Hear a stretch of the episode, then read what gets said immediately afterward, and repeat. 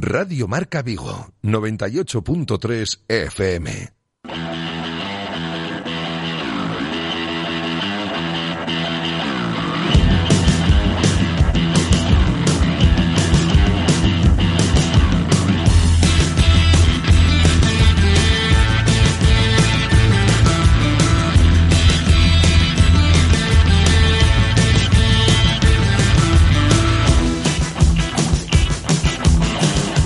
Marca Vigo.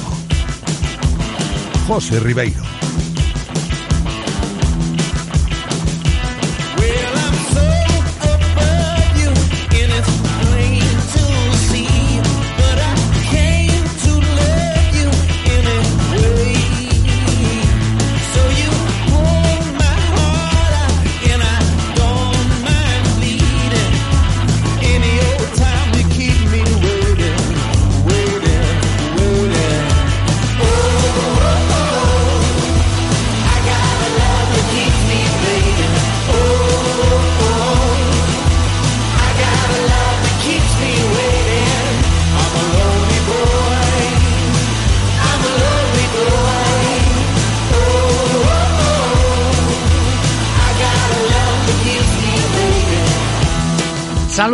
¿Qué tal? Esto es Directo Marca Vigo. Bienvenidos a la sintonía del deporte local. Aquí estamos comenzando una nueva semana golpe del lunes día 11 de enero y con vosotros vamos a estar hasta las 3 en punto de la tarde abordando toda la actualidad del Real Club Celta y del deporte que se vive aquí en Vigo y en la comarca desde el 98.3 FM, desde la aplicación de Radio Marca Vigo y también desde el enlace directo de la página web de Radio Marca Vigo.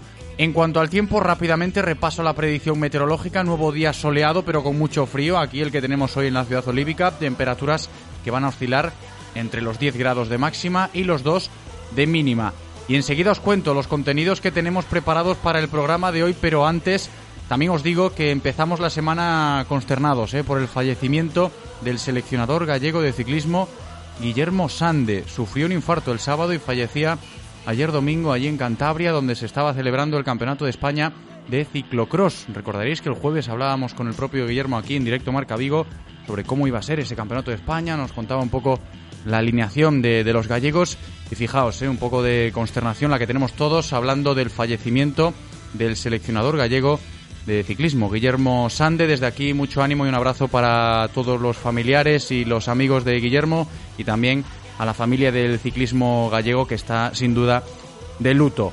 Y en cuanto a los contenidos del programa de hoy, si os cuento lo de la agenda, todo lo que tenemos preparado para este directo Marca Vigo de lunes 11 de enero, empiezo por el Celta. Vamos a hablar del Real Club Celta hoy en modo postpartido y pensando seguramente en que el mes de enero se va a hacer muy, pero que muy largo para el equipo de Coudet sin la presencia de Yago Aspas en el campo. Jugó el Celta el pasado viernes contra el Villarreal, abriendo la jornada 18 del Campeonato Nacional de Liga y volvió a perder de manera sonrojante por cero goles a cuatro. Fijaos la semana ¿eh? que tuvo el Celta, 5-2 que le endosó la Unión Deportiva Ibiza de Segunda B, 0-4 el Villarreal. En fin, vamos a escuchar todos los sonidos post partido, palabras de Jason Murillo y del propio Eduardo Chacho Coudet. Seguiremos pendientes de todos los temas que rodean al club en torno al mercado de fichajes y también apuntamos una buena noticia que conocíamos hace unos minutos al término de la sesión de entrenamiento de esta mañana.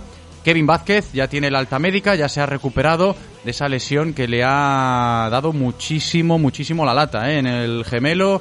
Estaba para tres semanas y al final, pues fíjate, casi tres meses fuera Kevin, ya se ha recuperado. Tiene la alta médica, el lateral derecho denigran. A partir de ahí, tiempo tendremos para una interesante tertulia siguiendo la actualidad celeste, hoy con Felipe Abalde y Borja Refojos. Pero al margen del primer equipo del Celta, vamos a seguir con fútbol en el programa, pendientes de la segunda división B y también en modo postpartido contando pues con lo que sucedió ayer por la mañana en el derby vigués disputado en Barreiro entre el Celta B y el Corucho, que terminó ganando el filial celeste por un gol a cero, gracias al tanto de Alfon, que está de dulce, ¿eh? debutando con el primer equipo ante el Villarreal el viernes en ese partido de liga y marcando el gol de la victoria ayer en Barreiro con el Celta B. Escucharemos las declaraciones de los protagonistas de ambos equipos, palabras de Onésimo Sánchez, técnico del Celta B, y de Manu Justo por parte del filial celeste y también las del técnico corusista Michel Alonso, que va a estar en directo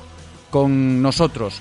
Luego recibiremos al presidente del Rápido de Bouzas, al nuevo presidente del Rápido de Bouzas, Alfonso Caneiro, que el viernes ya tomaba posesión de su nuevo cargo tras la despedida de Manuel Seoane. A ver qué nos cuenta Alfonso Caneiro del nuevo proyecto del Rápido de Bouzas. Después seguiremos hablando de fútbol sala femenino con una de las capitanas del Benbrive, Laura Centeno, tras el aplazamiento del partido que tenían que jugar ante Intersala ayer domingo. Iban a cerrar la primera vuelta de la competición en la categoría de plata del fútbol sala femenino español, pero no pudo ser porque el partido se suspendió, como os estoy contando, porque el conjunto salmantino no pudo viajar a causa de la borrasca Filomena, la ya más que famosa borrasca Filomena, que está en nuestro país. También vamos a recibir en el programa de hoy al presidente del Atlético Guardés en ese contexto de partidos aplazados, hablando de balonmano femenino en este caso, porque ayer deberían haber jugado las chicas del Guardés ante el Elche la ida de la eliminatoria europea de octavos de final, pero por casos de COVID en el conjunto ilicitano, pues no se pudo. También os cuento que vamos a seguir con balonmano masculino, hablando con Dani Cerqueira del regreso al trabajo del balonmano Cangas Frigoríficos de Morrazo y vamos a terminar el programa recibiendo al responsable del programa de tecnificación de la Federación Gallega de Escalada, José Juan Domínguez, entrenador también de la joven promesa viguesa de esta disciplina, Araceli Vale, para hablar con él, con el propio José Juan, de las perspectivas olímpicas de la escalada que seguro que es más que interesante, ¿eh? teniendo en cuenta pues el potencial que tenemos aquí en nuestra ciudad. Este es el menú, hasta las 3 en punto de la tarde. Si queréis participar, si queréis aportar vuestra opinión en cualquier momento del programa, ya sabéis que podéis hacerlo, ¿eh? enviando, pues por ejemplo, notas de audio a nuestro WhatsApp, al WhatsApp de Radio Marca Vigo, que no es otro que el 680-101-642. 680-101 642. Nos podéis enviar ahí vuestra opinión con notas de audio. Si queréis escribir a través de las redes sociales, pues también podéis hacerlo. Mensajes sobre todo al Twitter en arroba Radio Marca Vigo. Y os voy a decir como siempre los teléfonos para que si queréis charlar un rato con nosotros o realizar cualquier consulta, pues podáis hacerlo. 986 436838 986 436838 o 986 436693 3986 436693. Vamos a darle la bienvenida a Eloy, está más que preparado ya en la cabina técnica para comenzar una nueva semana. Yo solo espero que vosotros también lo estéis. Directo Marca Vigo. Comenzamos.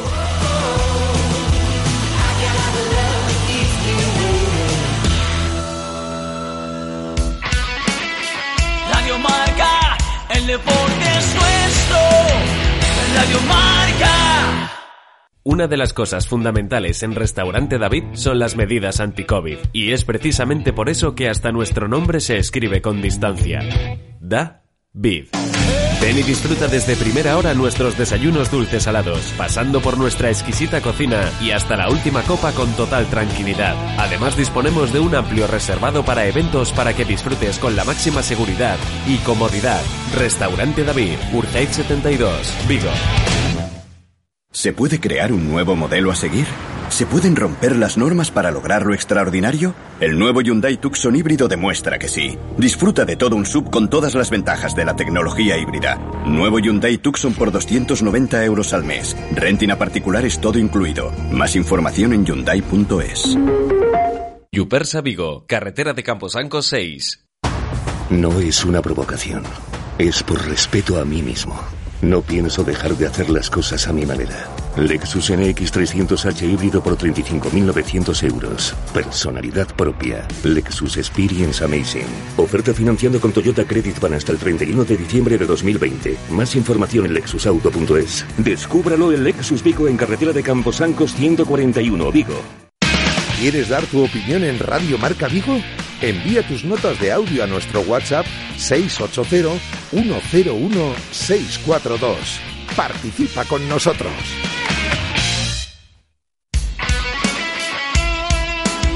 Radio Marca se emociona. Radio Marca.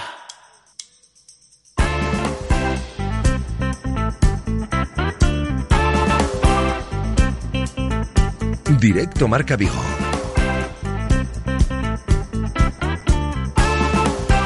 José Ribeiro.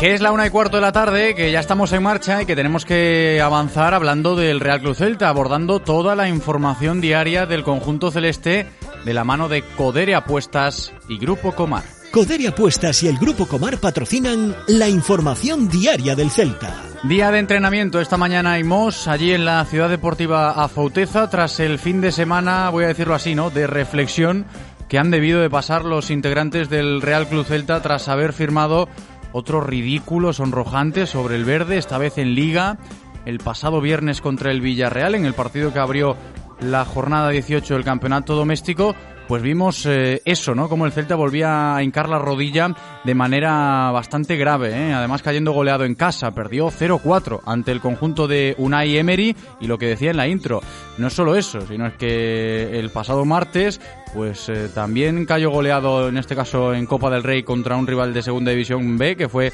la Unión Deportiva Ibiza.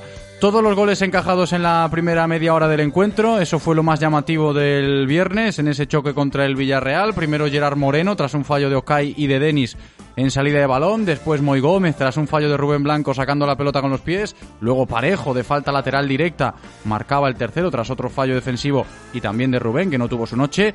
Y el cuarto en el minuto 30 de partido la anotó Ferniño corriendo al espacio dejando de nuevo en evidencia a Murillo y a Néstor sufriendo mucho a sus espaldas. La cara de Coudet era un poema. Madre mía, las imágenes que se pudieron presenciar del técnico argentino el pasado viernes. Yo no me quería ni imaginar la, charla al descanso porque, lo dicho, tras 30 eh, minutos de juego el Celta perdía 0-4 de esa manera que estamos describiendo ahora un poco. La vida sin aspas en este Celta es desoladora. También yo creo que todo el mundo ha llegado a esa conclusión y lo que salva al personal ante este oscuro mes de enero que está atravesando el conjunto vigués es que todavía se respira con algo de tranquilidad viendo la clasificación. El Celta sigue octavo con 23 puntos a 7 del descenso ahora mismo, aunque eso sí, hay que contar que hay muchos equipos, ¿no? Por debajo con encuentros pendientes en el desajuste, un gran desajuste que presenta a día de hoy la Liga Santander con este tema de los partidos aplazados.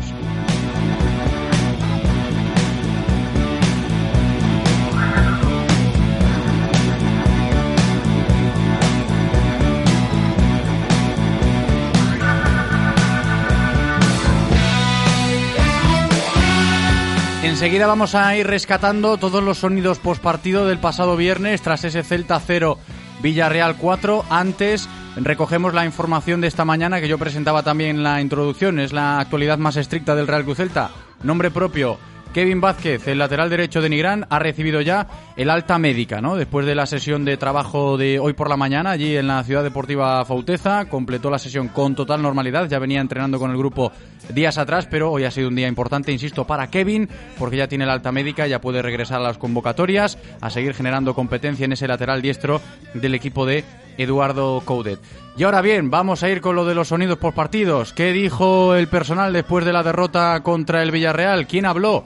Jason Murillo, si hablamos de los eh, futbolistas a pie de campo, el colombiano el viernes por la noche habló para la tele y también para los medios oficiales del club, eh, dejando constancia de la sensación negativa que todo el mundo vivió tras ese encuentro. Bueno, negativo, ¿no? Eh, negativo, nos vamos con, obviamente con la cabeza baja porque se pierde de una forma muy fea.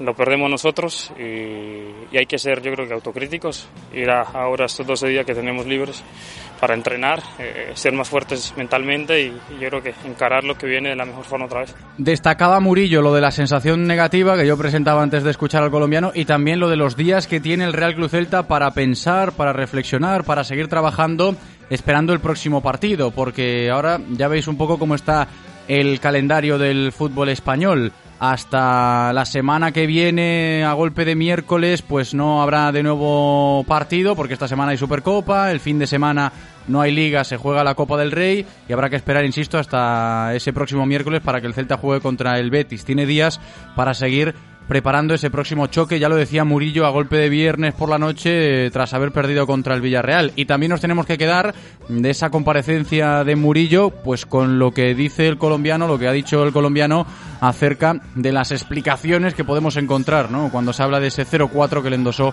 el Celta al Villarreal. Sí, es difícil perder el partido en 15 minutos, eh, te cambia la cara a lo que venías pensando, la idea de, encontrar al rival.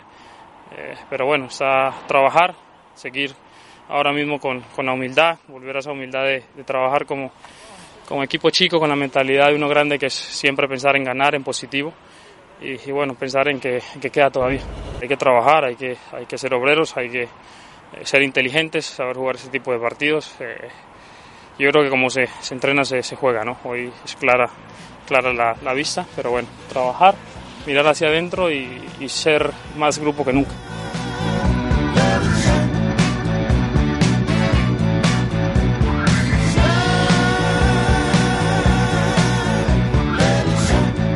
Que hay que ser más grupo que nunca, decía eso Murillo, ¿no? Tras perder contra el Villarreal y tras ver cómo, pues eso, en media hora el partido se acababa dejando una imagen desoladora, ¿eh? Del Real Cruz Celta, de nuevo, que sin Yago Aspas, eso de ser más grupo que nunca, se les complica muchísimo ¿eh? a los futbolistas del Celta y luego en la tertulia hablaremos largo y tendido de esto, ¿eh? de, la ausencia del 10 en este equipo a la hora de competir. Antes de eso, ¿qué dijo Coudet? Yo antes os decía, vaya la carita de Coudet al descanso en el partido contra el Villarreal el viernes, ¿no? Yo creo que todo el mundo se quedó con eso. La bronca en el vestuario de Banca Balaidos tuvo que ser bastante, bastante importante o el silencio, vete tú a saber, ¿no? Porque la cara de Coudet era un auténtico poema. ¿Qué dijo el técnico argentino? Vamos con ese repaso, ¿no? De lo más destacado de la comparecencia postpartido de Eduardo Coudet desde la sala de prensa de Abanca Balaidos el viernes por la noche tras la derrota ante el Villarreal. Decía Coudet, lo que todo el mundo más o menos pues puede afirmar. Ese encuentro se acabó a los 15 minutos. La realidad, o lo que yo pienso de- del juego, es que en, en 10 minutos, de- del 5 al 15, donde tuvimos tres errores groseros, muy groseros, y se terminó el juego. O sea, de, al minuto 15 no había, creo yo que no había más partido, porque con un rival de esta jerarquía, con, eh, el equipo que enfrentábamos, estar 0-3 a los 15 minutos, eh, se me hace difícil hacer este un análisis futbolístico real, ¿no? Eh, porque, te vuelvo a decir, errores conceptuales, y bueno, y lo- los pagamos, obviamente. Eh, si vos te pones a ver, y sí, tuvimos, tuvimos errores, como te dije anteriormente, muy groseros, pero te- pienso que a los 15 minutos no se había, se había terminado el juego con el 0-3. Enfado de Coudet, ¿eh? hablando de esos jugadores y eso sobre todo haciendo mucho hincapié en ese tema de los errores groseros ¿eh? que cometió el Real Cruz Celta que le pasaron muchísima, muchísima factura. Otra de las reflexiones que hizo Coudet tras perder contra el Villarreal es lo de ser competitivos aunque falten jugadores importantes. Tenemos que ser competitivos, por más que nos falten jugadores, digo que a lo largo de, de lo que resta del torneo vamos a sufrir dificultades, ya sea por lesiones o por, las tarjetas mismo, que tenemos muchos jugadores al límite. Y, bueno, tenemos que ser más, tenemos que ser más inteligentes y, este, y, bueno, y seguramente traba- trabajar mucho más. Eh, así que bueno, lo único que te puedo decir es que en mi cabeza está que, que tenemos muchos días para preparar el próximo juego y apuntar a eso y, y obviamente a mejorar, ¿no? Fijaos otra vez, ¿no? Coudet hablando de lo que decía Murillo antes, los días de trabajo que tienen ahora por delante hasta el próximo partido para tratar de olvidar un poco la semana pasada, que fue horripilante para el Real Cruz Celta hablando de, resultados. Y esto de las bajas de los jugadores importantes, que escuchábamos también ahora en palabras del técnico argentino, marcan, por supuesto, eh, las eh, cosas de actualidad de, de este equipo, ¿no? De este Real Cruz Celta que se ve muy mermado sin su gran hombre, sin Iago Aspas, que sufrió también muchísimo, ¿eh? Desde el palco, la imagen de Iago el otro día en ese partido contra el Villarreal, pues medio tapándose la cara, esto es un desastre, estaba todo el mundo un poco como Iago, ¿no? Le preguntaron a Coudet por ello y decía esto. Siempre que, que no contemos con Yago no lo vamos a sentir, ¿no es cierto? Porque es el jugador determinante que tenemos. Eh, yo daba el ejemplo de, la televisión, que no ha sido lo mismo el Barcelona con Messi sin Messi, ¿no? Este, bueno, por decirlo de alguna manera, nuestro Messi, ¿no? Eh, y seguramente que lo, lo vamos a sentir, pero pero sí que tenemos que ser competitivos, Abraham. Eh, no podemos eh, en 15 minutos eh, dar por terminado un juego, no, intencionalmente, pero sí con, los errores que cometimos. Y Coudet también terminó su comparecencia el pasado viernes sorprendido dentro de su enfado, de su mosqueo y de, esas reflexiones que hacía de las bajas de Yago Aspas porque nunca le había pasado algo así, ¿no? Ver que su equipo a los 15 minutos ya tiraba el partido y a partir de eso, pues difíciles son de encontrar los análisis. Atentos. No me había pasado porque normalmente después de, este, más allá de, de la diferencia entre, entre los equipos que pusimos en campo, ¿no? Eh, esperaba una, una reacción eh, importante, ¿no? Porque, pero bueno, indudablemente tenemos que seguir corrigiendo cosas y, porque volvemos a lo mismo, estamos enfrentando un nivel de, de, de equipo de Europa, de Champions y, y no, no, no te perdonan, en esta liga no te perdonan, entonces eh, tenemos que, este, que volver a, retomar un, un, montón de cosas eh, y, pensar en que tenemos que volver a ganar. A mí me gusta ganar y, y la verdad que el enero no nos ha caído nada bien, este, así que esperamos cambiarlo lo, lo antes posible. Eh, pero bueno, también es, es un poco la, realidad que nos toca, ¿no? Duele porque tenemos que ser sinceros también, ¿no? Tenemos que ajustar un montón de cosas para competir. Eh, si no, no, enfrentando rivales de este nivel, nos van a faltar, va a haber una diferencia importante entre, entre un plantel y otro.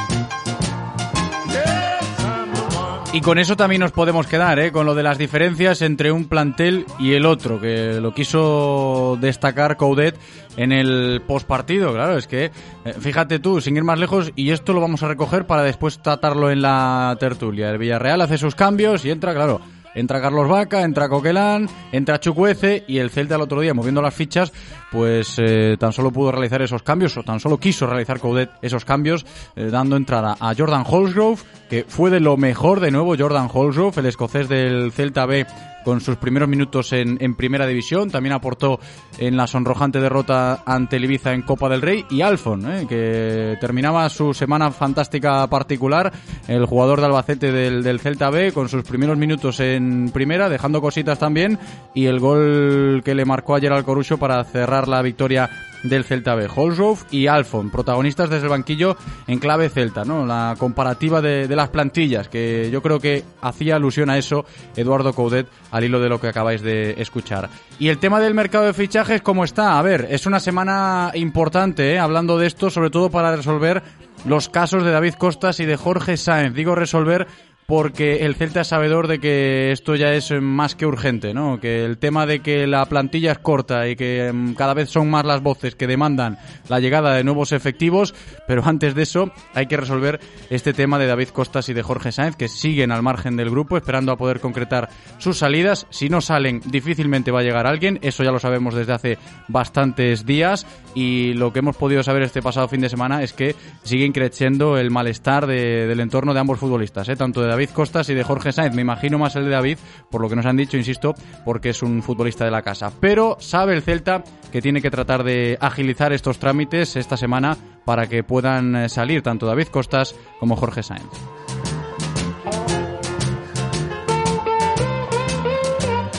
Y cuando llegamos a la una y media de la tarde, pues nos tenemos que poner en modo tertulia. Vamos a ir rescatando más análisis, más opiniones de todo lo que rodea al Real Cruz Celta en este lunes 11 de enero. Enseguida con Borja Refojos y Felipe Abalde.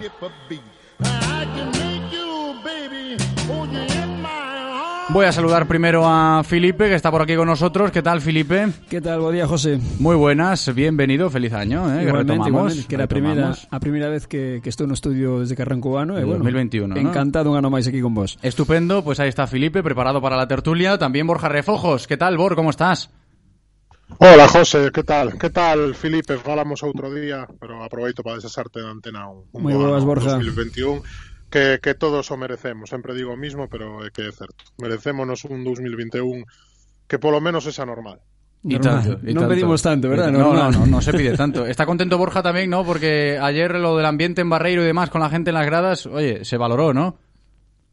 Sí, sí, la verdad que sí. Bueno, esta temporada estoy teniendo la suerte de ir a, a Obao eh, cada vez que el Coruso juega de local y, bueno, el ambiente es agradable, ¿no? El, fútbol, evidentemente, no tiene absolutamente nada que ver eh, con, público en las gradas, que yo creo que es para lo que se ha creado este juego, para, para que disfruten los jugadores dentro del campo y sobre todo para que disfruten los aficionados en las gradas. Entonces, bueno, ver Barreiro, eh, aunque fuera solo eh, con 300 personas, es agradable porque, porque se notaba que había mono de fútbol, había ganas de, fútbol y, los aficionados, en este caso los del Celta, eh, pudieron disfrutar de, esa victoria. Y tanto, a ver cómo evoluciona este tema del público en las gradas, pero en, en, primera división. En fin, lo del Real Cruz Celta. Fijaos que empieza una semana un tanto compleja después de la que terminó ayer domingo, ¿no? En clave primer equipo, porque yo, a lo largo de, estos primeros compases del programa que estamos haciendo hoy,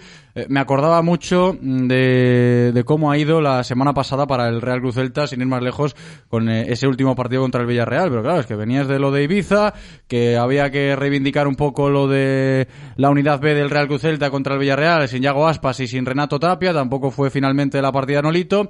Y fue otro desastre, ¿no? Porque otra goleada que, que se llevó el equipo de Coudet, Felipe.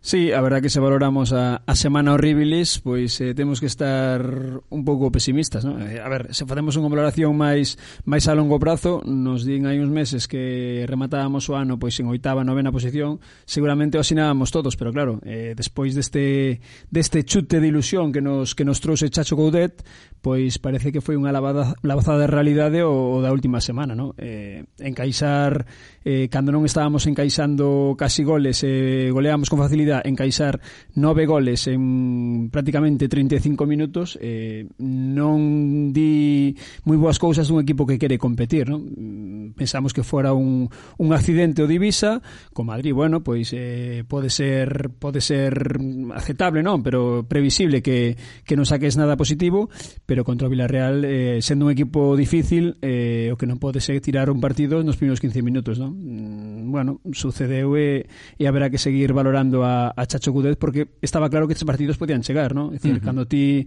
te superioridade en ataque porque superas as liñas de presión, pois faz un xogo vistoso e chegas con facilidade arriba, pero cando os equipos avan sabendo como sogas, a que sogas, calea do salir de balón, e che rouban eses balóns aí en zona perigosa co, cos laterais casi en zona de ataque e con poucos efectivos en defensa, pois eh, a sangría coa calidade que teñen os xogadores do Villarreal adiante eh, era previsible, ¿no? Sucedeu este, este partido sí. e a ver se, se nos sucede máis. Es que yo creo que todo el mundo estará de acuerdo con eso de que el partido el otro día contra el Villarreal se acabó a los 15 minutos, lo dijo Coudet y digo, todo el mundo pensará lo mismo, sobre todo para tratar de hacer análisis futbolísticos que, mmm, dada esta tesitura, es imposible, ¿no? Porque ves que tu equipo a los 15 minutos eh, tira el partido porque llevas perdiendo 0-3 y a la media hora 0-4 y a mí me dio la sensación de que el Villarreal dijo, bueno, voy a aflojar un poquito, no vaya a ser que aquí hagamos pues eh, demasiado, demasiado daño, porque en la segunda parte el Villarreal ya fue otra historia, algo más tranquilo, relajado, y eso que alguna que otra pincelada de ataque cuando se dormía el Celta,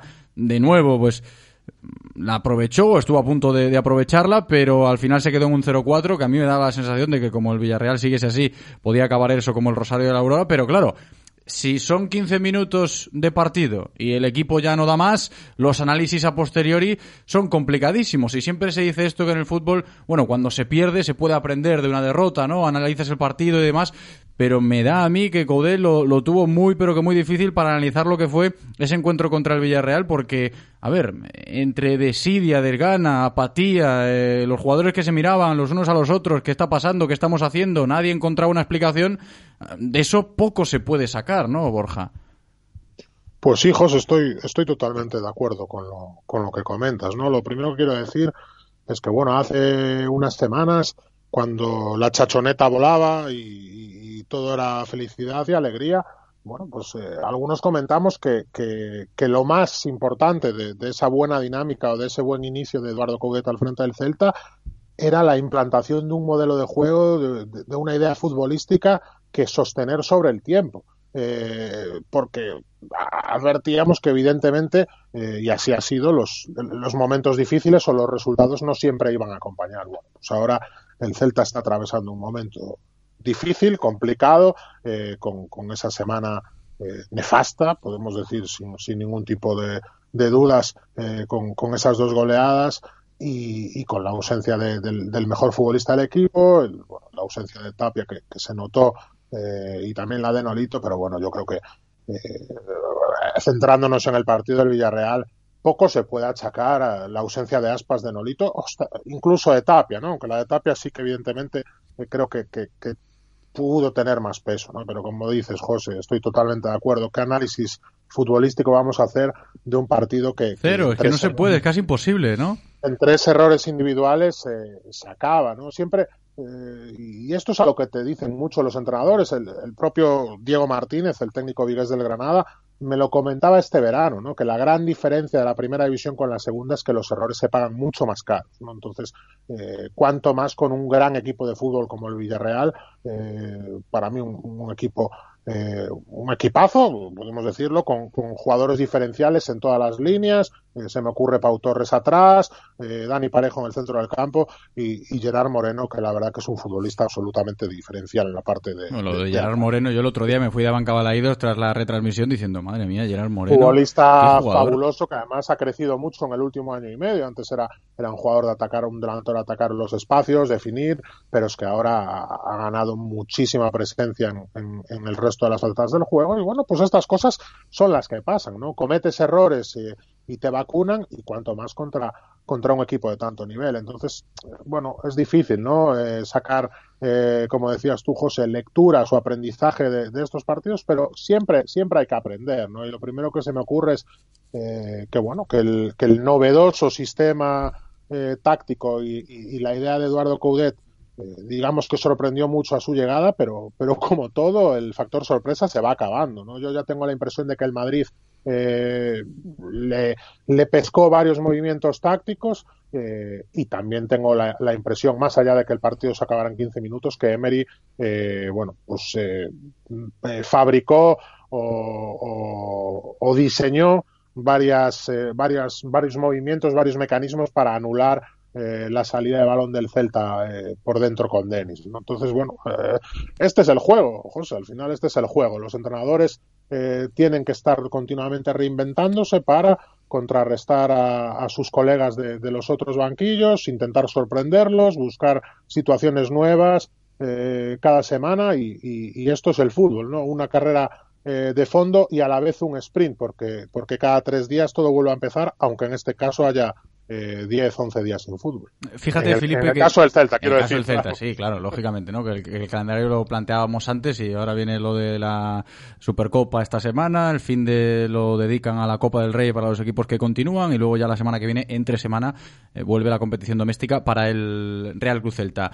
Pero fíjate, Felipe, que yo le decía a Borja ahora esto de que, oye, casi imposible, ¿no? Sacar un análisis futbolístico de lo del otro día contra el Villarreal porque el partido se tira a los 15 minutos con errores groseros individuales y, y Borja trataba de, hacerlo muy, bien, de hecho de que analizar por qué pasan esas cosas, ¿no? Igual que, mira, pues igual Emery, eh, o digo, Zidane el otro día le cogió algunas cositas a Coudet y el otro día Emery también uh, al técnico argentino del Celta y ya se van enterando un poquito cuáles son las bazas pues sí, bastante, bastante coherente, ¿no? Ese, ese argumento. Pero yo incido en lo de, en lo de Yago Aspas porque me lo he encontrado en, en las redes sociales, a, ojos de la opinión pública, lógicamente, pero también estará mucha gente, amigos, conocidos, familiares, hablando de lo mismo, ¿no? También me lo han hecho llegar. Oye, ¿qué le pasa a este Celta sin Yago Aspas? Porque es lo mismo, da igual que esté Coudet, da igual que esté Cardoso, da igual que esté quien esté, que cuando no juega Yago, el equipo adiós, hasta luego. Aquí sí, pero, no aquí no hay nadie. Sí, pero bueno, eu escapo un pouco dese, dese argumento porque, é decir, ese, ese argumento creo que vai ser un mantra que se vai repetir eh, de Yago hasta que se subile, ¿no? Partido que no so que Yago... No, y fíjate la gente que ya estará,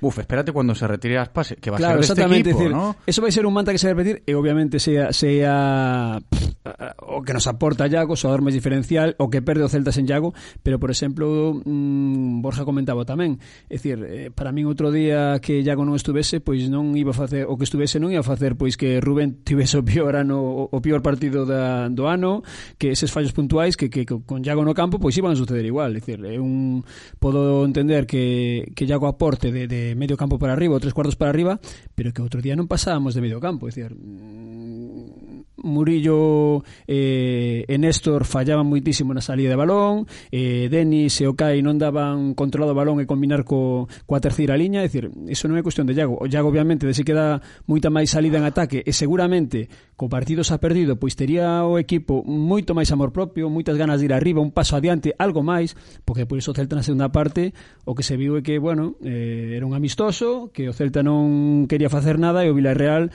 eh, a sensación que deu é que non quiso apretar máis a acelerador porque, porque podía ser una sangría e combinaban, o Celta combinaba lateral, central, medio centro, central, pero non se viu ese equipo decir, equipo ferido que polo menos queres demostrar algo, ese amor propio, que o mellor sí que se aportaba Iago. Pero fora diso, eh, o resultado non penso que a falta de Iago eh, fose, fose culpable outro día. Que yo os hago una pregunta, eh, y, y recojo también algo que me llamó la atención esta mañana leyendo el periódico, en este caso el, el Faro de Vigo, la viñeta del bichero de hoy, bastante acertada, ¿no? Un matrimonio en la cama, ella preocupada, cariño, estás muy raro, estás deprimido, ¿qué te pasa? El otro, es que sin aspas, ¿eh? esto no es lo mismo, ¿no? Es que sin aspas, esto no es lo mismo. Pues estará mucha gente así, ¿no? Hoy en Vigo hablando de lo que es el Celta sin Yago Aspas. Y la pregunta que os lanzo eh, es eh, pensando en eso, ¿no? En el tema de la ausencia de Yago Aspas. Si creéis que de verdad influye demasiado, porque, claro, escuchando a Felipe ahora dices, y antes tú lo, lo apuntabas también, Borja, voy a ir contigo. No, es que en los goles del Villarreal o en el partido contra el Villarreal poco pudo hacer Yago Aspas, pero sabiendo cómo es esto del fútbol y cómo funcionan las dinámicas de los vestuarios, ¿no creéis que Yago aporta mucho más que e- esas acciones puntuales o esos errores puntuales? El hecho de que comiences un partido con Yago, además Yago es un jugador que vive el fútbol de manera muy intensa dentro del campo, grita mucho, habla mucho, habla muchísimo con sus compañeros. A veces, cuando las cosas van mal, algún grito fuera de torno que, oye, no, no está del todo bien y eso puede ser incluso negativo para, para el compañero de turno, pero siempre aporta esas cosas y eso se contagia, ¿no? Por eso lo digo.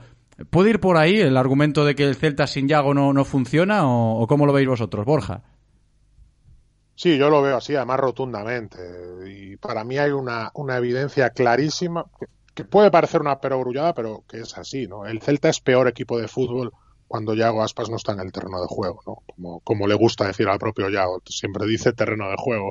Bueno, eso es, es, es, algo que es eh, tan, tan evidente eh, y, tan, y tan obvio como, cierto, ¿no? Entonces, a partir de ahí, como siempre digo, no, no puede ser todo blanco o negro, hay que encontrar esa escala de grises, hay que encontrar ese término medio, ¿no? Eh, lógicamente, eh, nunca sabremos, ¿no? Qué habría pasado en, en el partido eh, del Villarreal con Yago en el campo, sobre todo, bueno, pues a la hora de, tratar de buscar una remontada, que no hace tanto tiempo, eh, con 0-2 contra el mismo equipo, se produjo una, una segunda parte mágica, comandada por el propio eh, Yago Aspas, y también no tengo dudas de que de que los futbolistas o el resto de futbolistas del Celta se sienten mejores y se sienten más seguros de sí mismos y, se sienten, eh, bueno, pues en definitiva que, es, que, que, forman un mejor equipo de fútbol con, con Yago Aspas eh, sobre, el, sobre el terreno de juego. Vale, pero a partir de ahí eh, hay, que, hay que buscar soluciones y hay que asumir responsabilidades. Que,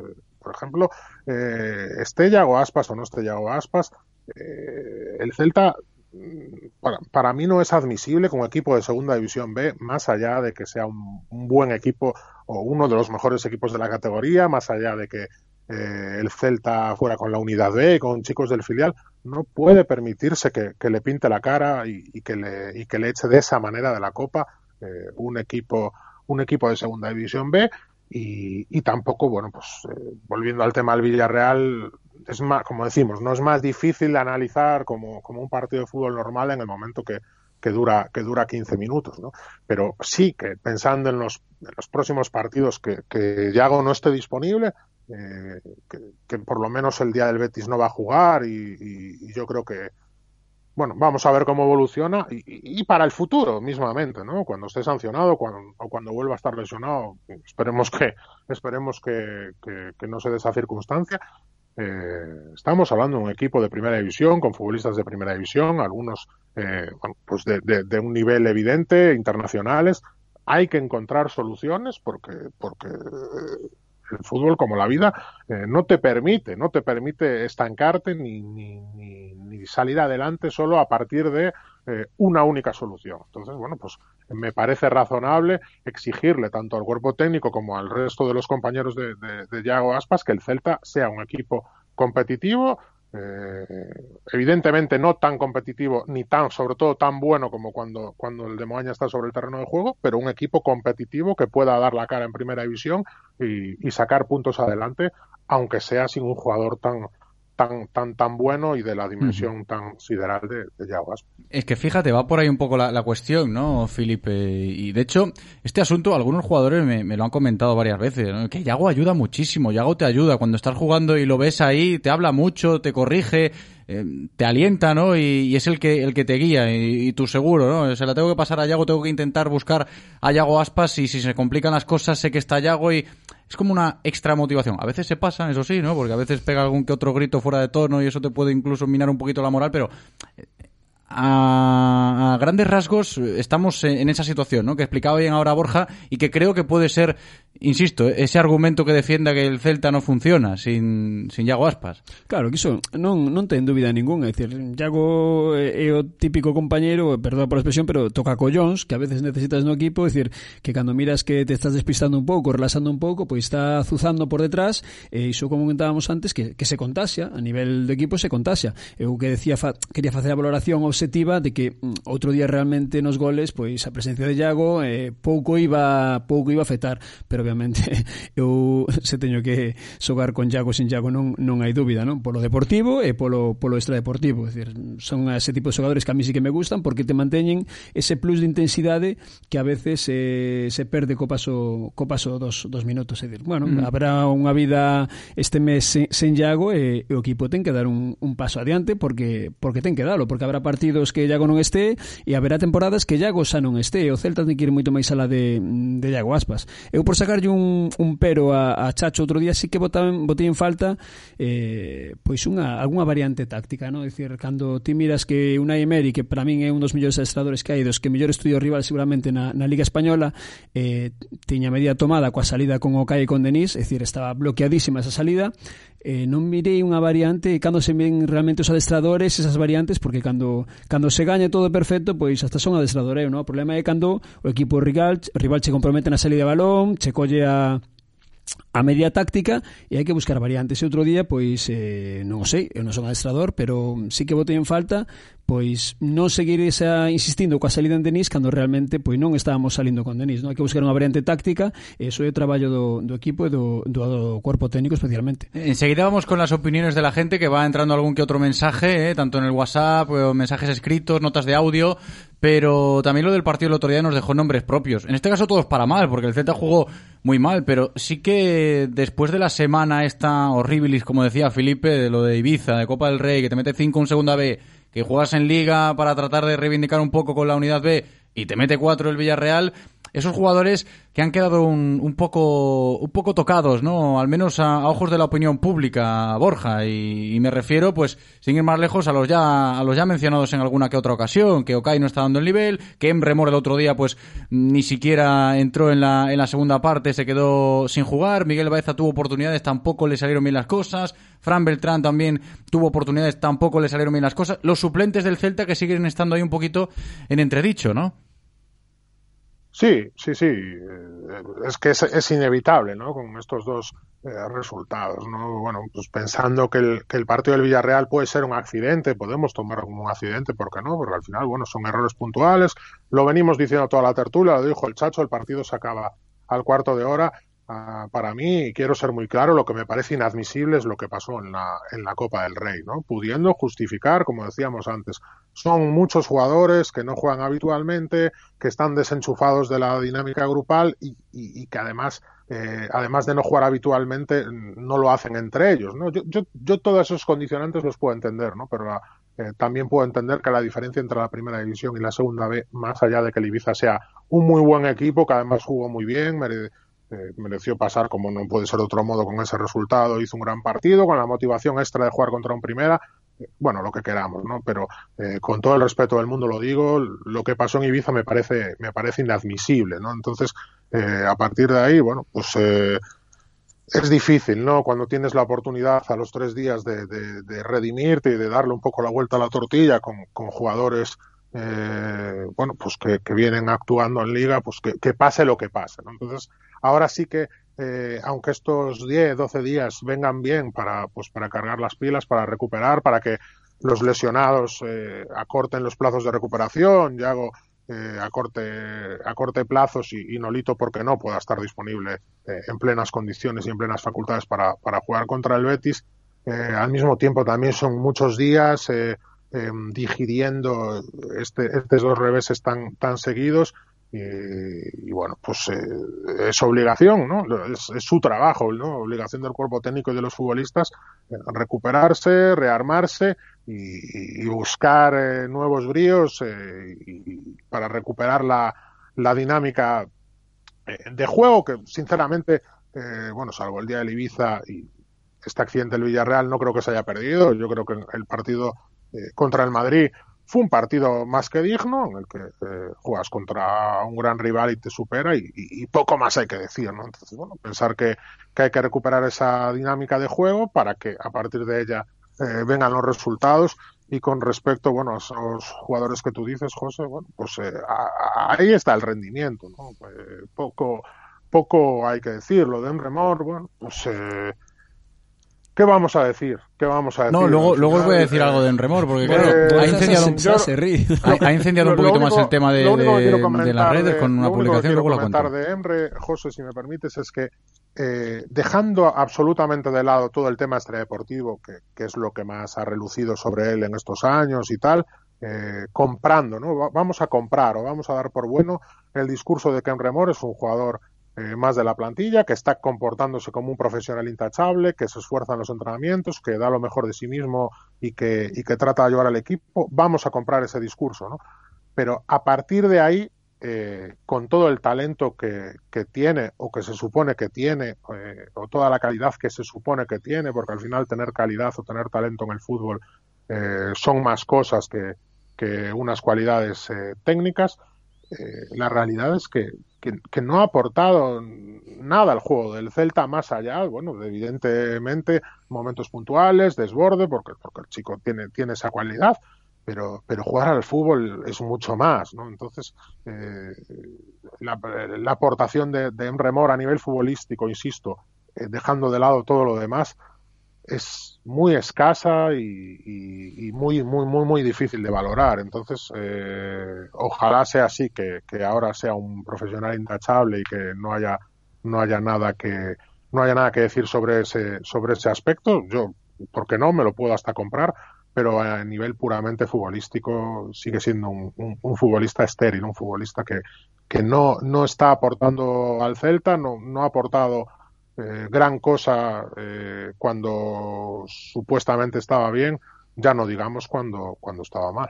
Felipe, sobre esto, porque Dem Remor, que es uno de los jugadores que ha quedado un poquito señalado tras las derrotas del Real Cruz Celta, de esta unidad B del equipo, que los suplentes no rinden y demás, pues están un poco a la orden del día todo esto. Y de Emre, pues claro, se sigue hablando. El chico público ayer en las redes sociales un mensaje un tanto enigmático, decía, cuando un león quiere ir a algún lado, no se preocupa por cuántas llenas hay en su camino. Eso dijo Emre ayer en sus redes sociales, un poco, a ver, los futbolistas no son tontos y con el perdón de la expresión eh, saben de, lo que se está hablando, ¿no? En, la actualidad de, su club, vaya, y del fútbol, porque esto mueve masas. Pero ahí está, ¿no? La, la situación.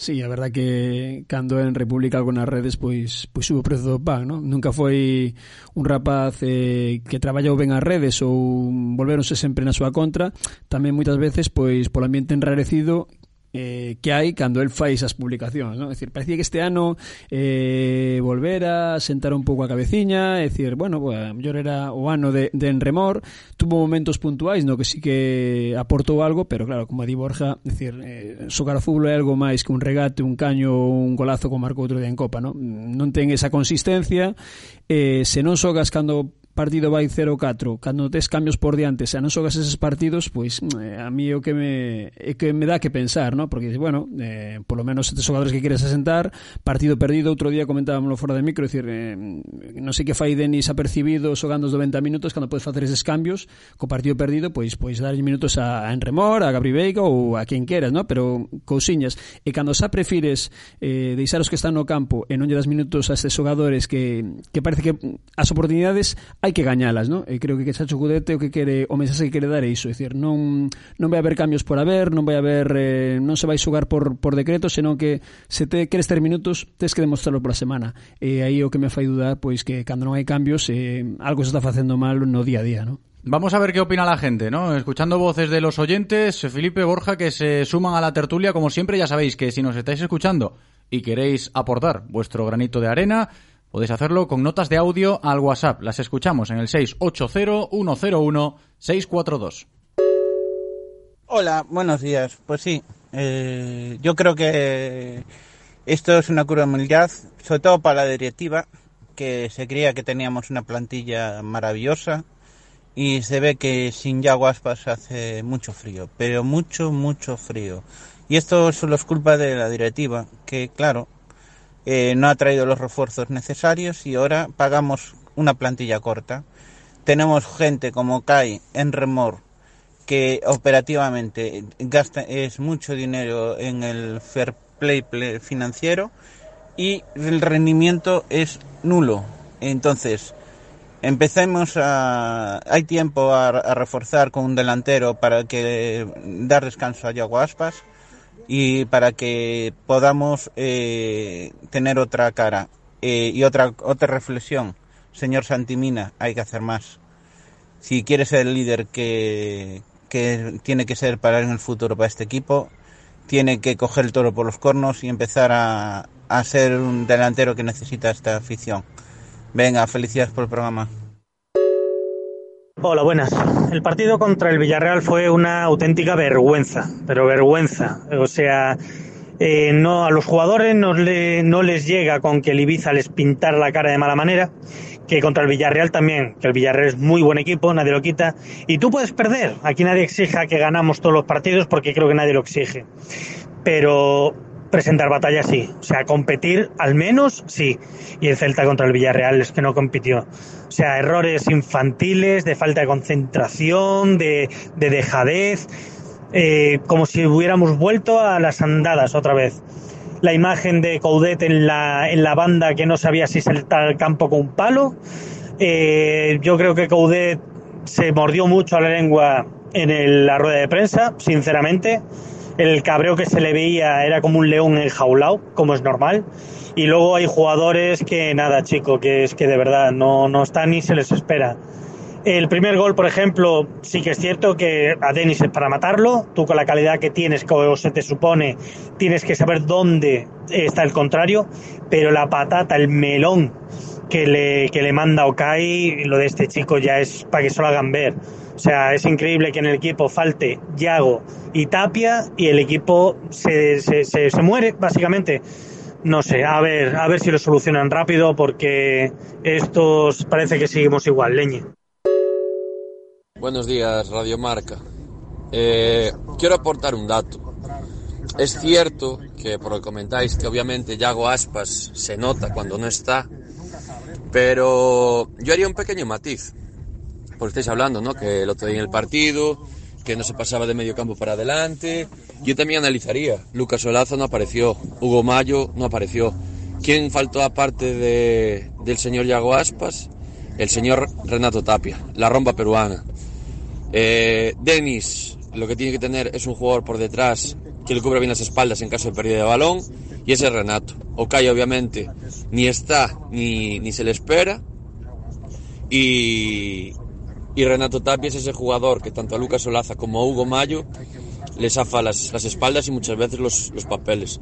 Para mí, eh, es cierto, sí, estoy de acuerdo, vuelvo a repetir, que ya hago falta, pero Renato Tapia en este Celta es más de medio equipo. Un saludo.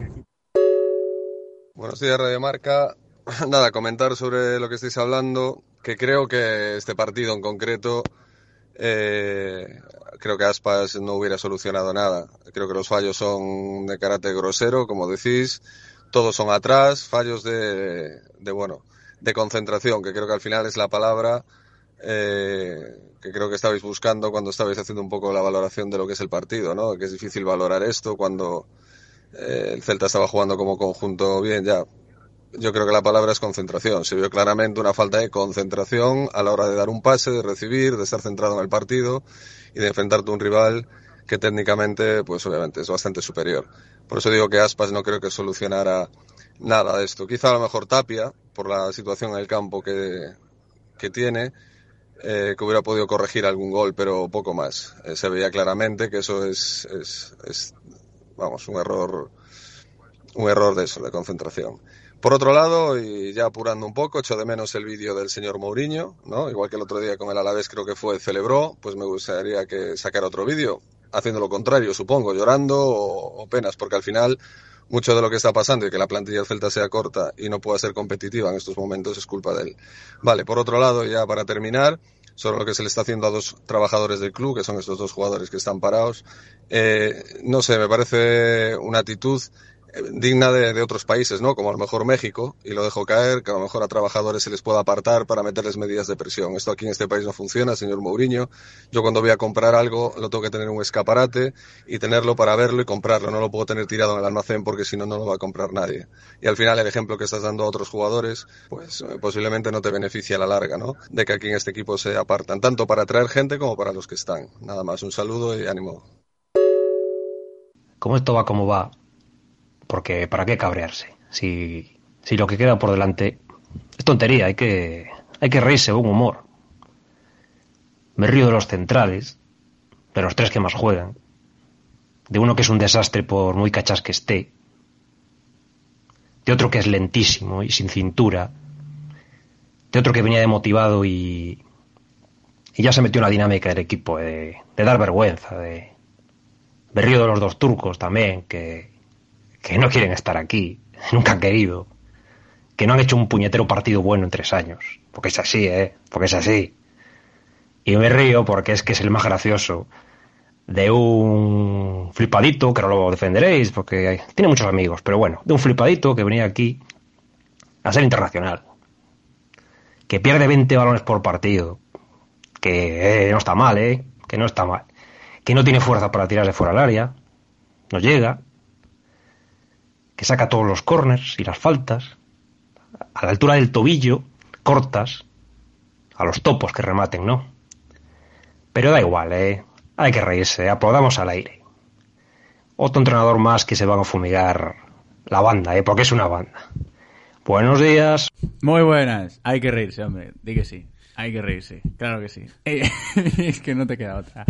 Mira cómo está la gente, ¿eh? mira cómo está el, el, personal. Y tenemos algún que otro mensaje más escrito que nos lo lee Eloy, redes sociales, WhatsApp. ¿Cómo estás, Eloy? ¿Qué tal? Buenos días. Bien. buenas. Hay que reírse, claro que sí. Claro que sí. Que, que ¡Feliz falte... año, Eloy!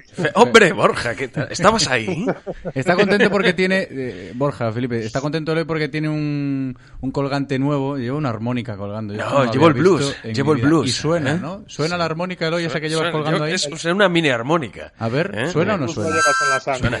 suena la armónica que lleva colgando A ver, ¿qué, qué escribe la gente, Eloy? Los mensajes que nos llegan. Pues mira, Miguel Caride, por ejemplo, nos dice, no entiendo criticar a Emre Mor. El viernes eh, ni jugó y en Copa estuvo como todos. Si no estuviese centrado como antes, no estaría ni con el grupo. También es muy ventajista criticarlo cuando ha estado más de un mes fuera por lesión. Zaquito, en Twitter, soy fan de Yago, pero nos clasificamos para la UEFA y no lo teníamos, pero es cierto que estaba Berizo, y acompañado de Señé, Lemos, Bongonda. Y en WhatsApp nos escriben en relación a las bajas del otro día y nos dice un oyente, no era solo Aspas, eran Aspas, Tapia y Nolito. Sí, pues lo tenemos en cuenta todo esto para seguir ya encarando la recta final de la tertulia, Borja, después de haber escuchado a la gente, ¿eh?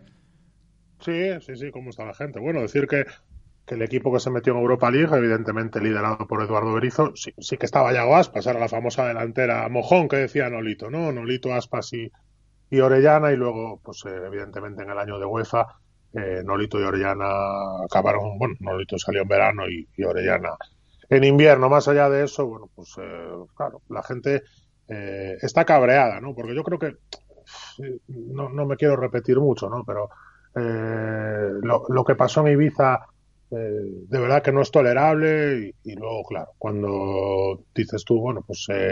¿Qué le vamos a hacer? Fue un, fue un accidente, son cosas que pueden pasar en la Copa del Rey y le, y le están pasando y le han pasado a más equipos de primera división, empezando por el líder de la liga. dices tú, bueno, pues ahora en, en, la competición liguera es el momento de quitarse la espina, enciendes la televisión y ni, te acomodaste en el, en el sofá y, y ya vas perdiendo 0-3, ¿no? Bueno, pues entonces eh, también a esto me refería, ¿no? Que ahora hay muchos días por delante para para hacer una digestión larga. Eh, en esta situación lo que, lo que quieren tanto los profesionales como los propios aficionados es que, es que haya un partido cuanto antes para quitarte este, este mal sabor de boca, pero eh, ahora hay que apandar y, y, esperar, ¿no? Esperar a que, a que llegue ese duelo contra el Betis y, podamos volver otra vez a ver a un, a un equipo eh, que, sepa lo que juega, un equipo eh, que tenga una idea clara de, cómo quiere jugar y, cómo quiere estar cerca de las victorias y, por qué no, ¿no? Volver a reencontrarse con, una que, que siempre es la mejor medicina para todos los males. Borja, iso, iso che, porque ahora como non hai xente nos campos e non hai previas, chega sustiño po comezo do partido, ves? Antes que íbamos con hora, hora e pico antes, pois non te collían os tres goles a, a cambiado. Iso é, culpa túa, non é equipo. non, pero ainda facendo previa eu tamén era dos que entraba Ah, se, te, se, cha, se chalongaba a última último refrigerio se chalongaba, non? Para entrar, vale, vale Yo era de los que siempre entraba para ver los calentamientos, lo reconozco A mí me gustaba mucho eso de ver cómo calientan Porque no te quedaba más remedio, ¿eh? Desde que trabajas aquí ah, Digo antes, digo antes Ah, ¿no? vale, vale no, de como aficionado de, depende de con aquí. qué jugadores Cuando venía según qué jugadores eh, sí que sí que molaba entrar antes a ver los calentamientos Sí, eu lembro esa, esa época tamén con cariño Era tamén de... me gustaba ver os adestramentos e o crecemento do equipo contrario Pero bueno, eh, despois tamén era cando era máis cativo, depois xa descubres os bares, sí, claro. as previas, e ao final cando te das conta, eh, comeza o partido, estás na estás na cola co cualidade dos torros, ¿no? Pero bueno, son son épocas da vida. Son épocas, son épocas. Sí, Felipe, después de haber escuchado a la gente, como dijo Borja ahora mismo, ¿con qué te puedes quedar, no? ¿Con qué reflexiones nos tenemos que quedar? Bueno, me quedo ca reflexión que a xente pois pues, moitas veces funciona con memoria de curto plazo, ¿no? É dicir, mm, vale, entendo que foi un accidente outro día ou foi un mal partido ou foi un nefasto partido pero se facemos un balance do mes que leva Chacho aquí non se pode facer pois eh, esas generalidades que se comentaron no? cada un ten a súa opinión é respetable, moi libre pero a mí me gusta ser máis máis templado eh, ata agora pois Chacho nos deu motivos para, para ser optimistas no? vale, eh, Ibiza eh, Villarreal, accidentes pero bueno, Mm, habrá que guardar a final de temporada. Eu quero lembrar que, que estamos eh, novenos, é dicir, hai que octavos, octavos, octavos aún. bueno, octavos eh, aún. Hai que esperar partidos. Hai un caos aí con los calendarios, pero bueno, eh, de momento octavos. Que me refiro que eu está aburrido da, da posición decimoséptima, non quero ser eh, resultadista nin vivir engañado coa posición, porque en dous partidos volves a estar na, na liada, pero pero bueno, hai que facer unha valoración máis máis global, eh, penso personalmente. Mm, a ver, que isto é es outro, ¿no? O tema tamén eh, a tocar despois de, del varapalo contra o Villarreal que mucha gente está muy, muy enfadada y muy, muy mosqueada, como hemos escuchado, y los análisis son los que son, porque el equipo dio eh, decía el otro vergüenza. Pues sí, dio vergüenza el otro día contra el Villarreal. Y aún así, estás mosqueado, empiezas esta semana después de que te hayan eliminado en Copa y de lo que hicieron contra el Villarreal. Pero ves la clasificación y dices, bueno, ahí sigues octavo y, eso también hay que meterlo dentro de todo el contexto, ¿no? De toda la opinión pública, Borja. Sí, por supuesto. Esto forma parte de la eterna dicotomía eh, del fútbol como eh, carrera de fondo y a la vez sprint de 100 metros, ¿no? O sea, es muy, muy difícil equilibrar eh, un análisis eh, global, o como decía ahora Felipe, con, con evidentemente del que Eduardo Coudet sale ganador sin ningún género de dudas, más allá de, bueno, pues de, de, de, de la catástrofe o del fracaso, si, si queréis usar esa palabra de Ibiza y de, y de, y de la debacle contra el Villarreal, eh, no solo por resultados, sino por, por, también una línea de juego que para mí es todavía más importante. Eh, entonces es, es, difícil equilibrar eso o, o, pensar en que hay que conseguir X puntos para conseguir X objetivos a través de un juego o de una línea de juego, a través de, de una dinámica colectiva y eso pues lleva un tiempo y hay que medirlo en semanas. Es difícil equilibrar eso con eh, la pasión que, levanta el fútbol, eh, la, inmediatez que, despierta el fútbol y que todo vuelva a empezar eh, cada vez que el árbitro eh, pues, pues pita el inicio de un nuevo partido. ¿no? Entonces, eh, ahora toca este mal sabor de boca por partida doble, acentuado, como digo, porque, porque vas a estar más de una semana sin jugar. Pero bueno, si, si, si luego el Celta recupera la dinámica anterior, es capaz de ganarla al Betis, todo volverá a ser alegría, todo volverá a ser algarabía y todo volverá a ser campanas al vuelo y tampoco, ¿no? Porque, porque al final es una frase muy manida y muy resobada, pero es que ni, ni antes eran tan buenos ni ahora son tan malos. Entonces, eh, eh, yo siempre me gusta ver las cosas con, con una, un rango de visión un, un poco más global, eh, llamando a las cosas por su nombre, por supuesto, y diciendo lo que vemos, porque al final eh, en esto eh, no se trata de cambiar de opinión cada semana, ¿no? sino de, de contar un poco. sí, sí, sí, Borja, depende. No, también, nos lo estamos encontrando, claro. Semana a semana hai que facer balance intenso. Sí, sí, yo soy eh, vivo vivo siempre con contradicciones dentro de mí y reivindico el derecho a la contradicción, pero pero al final em, bueno, lo que no me canso de decirlo, lo que pasó la semana pasada, especialmente el partido de Copa, es nefasto y, y- y ahí queda, porque además es que lo de la Copa ya no tiene eh, vuelta de hoja, pero evidentemente ¿no? la, situación no es para nada tan mala, hay tiempo de sobra, el, equipo además tiene un pozo y tiene una base eh, con el nuevo entrenador de una línea de juego atractiva, eh, que a todo el mundo le, le ha, o a la mayoría de la gente le ha gustado y que además encima eh, se ha traducido en buenos resultados y, y bueno, hay que pensar que, que todavía es pronto para valorar que esto sea eh, un frenazo en seco o que esto sea volver a meterte en el pozo, eh, porque queda mucho. No digo que eso no pueda volver a pasar, porque lo acabas de decir, José, al final dos derrotas consecutivas, tal, vuelves a meterte en el lío, está todo muy ajustado, está todo muy igualado. Eh, entonces, bueno, hay que tener eh, un poco de tranquilidad y equilibrar esa filosofía de ir partido a partido, de ir eh, mejorando partido a partido eh, con la mirada larga y con, con pensar que esto eh, se acaba en la jornada 38 y no, y no en la siguiente. Venga, vamos a terminar la tertulia con más voces, alguna que otra nota de audio que nos ha entrado para finiquitar ahí en el WhatsApp 680-101-642. Buenas tardes. La verdad, comentando un poco en general el Celta, eh, está claro que, que el Celta tiene 12, 13 jugadores, me apuras, sí, 14 sin me apuras, que son aprovechables, pero es que el resto, nada de nada. Y, y una plantilla necesita más que 14 jugadores, porque pasa que se lesionan uno o dos, y ya no me digas Thiago Aspas, y, el equipo se, derrumba como, como se ha visto. Y, está claro que hay jugadores que, que podrían dar más y no lo están haciendo, Okai, eh, Enre, y que parece que tienen la cabeza puesta fuera, fuera del Celta, que no tienen ganas de estar aquí. Y, y bueno, con esa actitud está claro que pocos nos van a dar. Así que espero que esto haga ver a Mourinho y compañía y a ver si en este mercado de enero se puede hacer algo, porque si no, lo vamos a pasar mal. ¿eh? Lo de Ibiza está claro que fue un puto desastre, pero está claro que lo del Villarreal tampoco es para tanto. Es mejor perder un partido 4-0 que perder cuatro partidos 1-0. Vamos, Celta. Venga, muchas gracias. A ver si hablamos bien, ¿eh? A ver si podemos evitar decir palabrotas, ¿eh? Que no queda bien Lo- esto lo en la- intenté, lo intenté, En la radio. ¿Intentaste bajarlo ahí o no? Sí, sí. ¿No tienes pitido? A la No, le iba a hacer el pitido con la armónica sea. de- Se puede poner el pitido con la armónica, claro. Horario infantil. Bueno, ha sido un placer, como siempre, ¿eh? abordar la actualidad del Real Cruz Celta con vosotros. Hoy lo hemos hecho con Felipe Avalde. Muchas gracias, Felipe. Gracias, Joseu, por despedir e non deixar esta semana así tan horrible como, nos quedou. Eh, me gusta poñer o punto de atención e que o gran déficit que tiña Chacho Gudet que era eh, os xogadores da canteira desapareceron totalmente pois hai que disfrutar de dúas novos debuts como son os de Jordan e de, e de Alfon que, que bueno, eh, son números para, Mm. para a canteira que sempre é positivo Hablamos de ellos ahora, dentro de unos minutos, cuando nos pongamos en modo Celta B Corucho, que ayer también tuvimos derby. Borja Refojos, muchas gracias también, Bor. Un abrazo grande.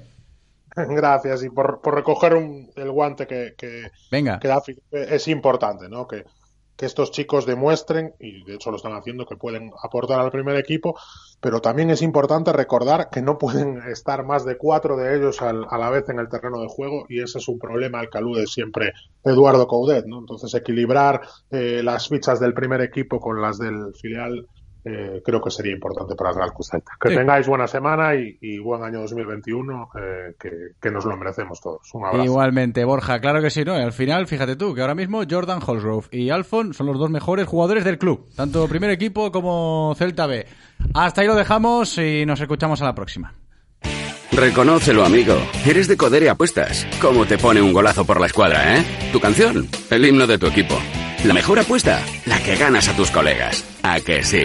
¿A qué eres de Codere Apuestas? Ven a nuestros locales y vive todos los partidos, todos los deportes y todas las apuestas en Codere Apuestas. ¿Quién se apunta? Juega con responsabilidad, mayores de 18 años. Ven a nuestro espacio de apuestas Codere en Bingo Royal del Grupo Comar en Avenida García Barbón 3436. Radio Marca, el deporte es nuestro. Radio Marca. Si pensamos en automóviles, hay fechas que marcan un antes y un después. 1909 nace Audi. 1916 nace BMW. 1926 nace Mercedes-Benz. 1982 nace Autorosas. Llegamos con la intención de ofrecerte la mejor experiencia automovilística con una amplia selección de marcas premium para que vivas y sientas la conducción. Autorosas. Ahora más que nunca seguimos apoyando el deporte vigués. Autorosas. Disfruta conduciendo.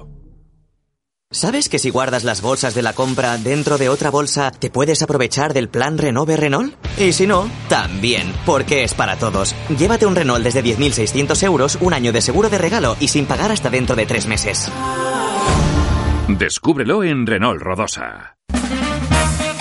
En Radio Marca Vigo os escuchamos. Vosotros hacéis la radio con nosotros. Participa llamando al 986 43 68 38 o 986 43 66 93.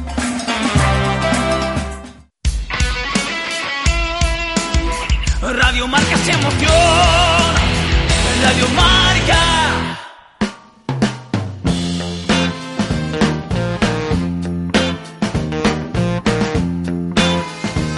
Directo Marca Vigo.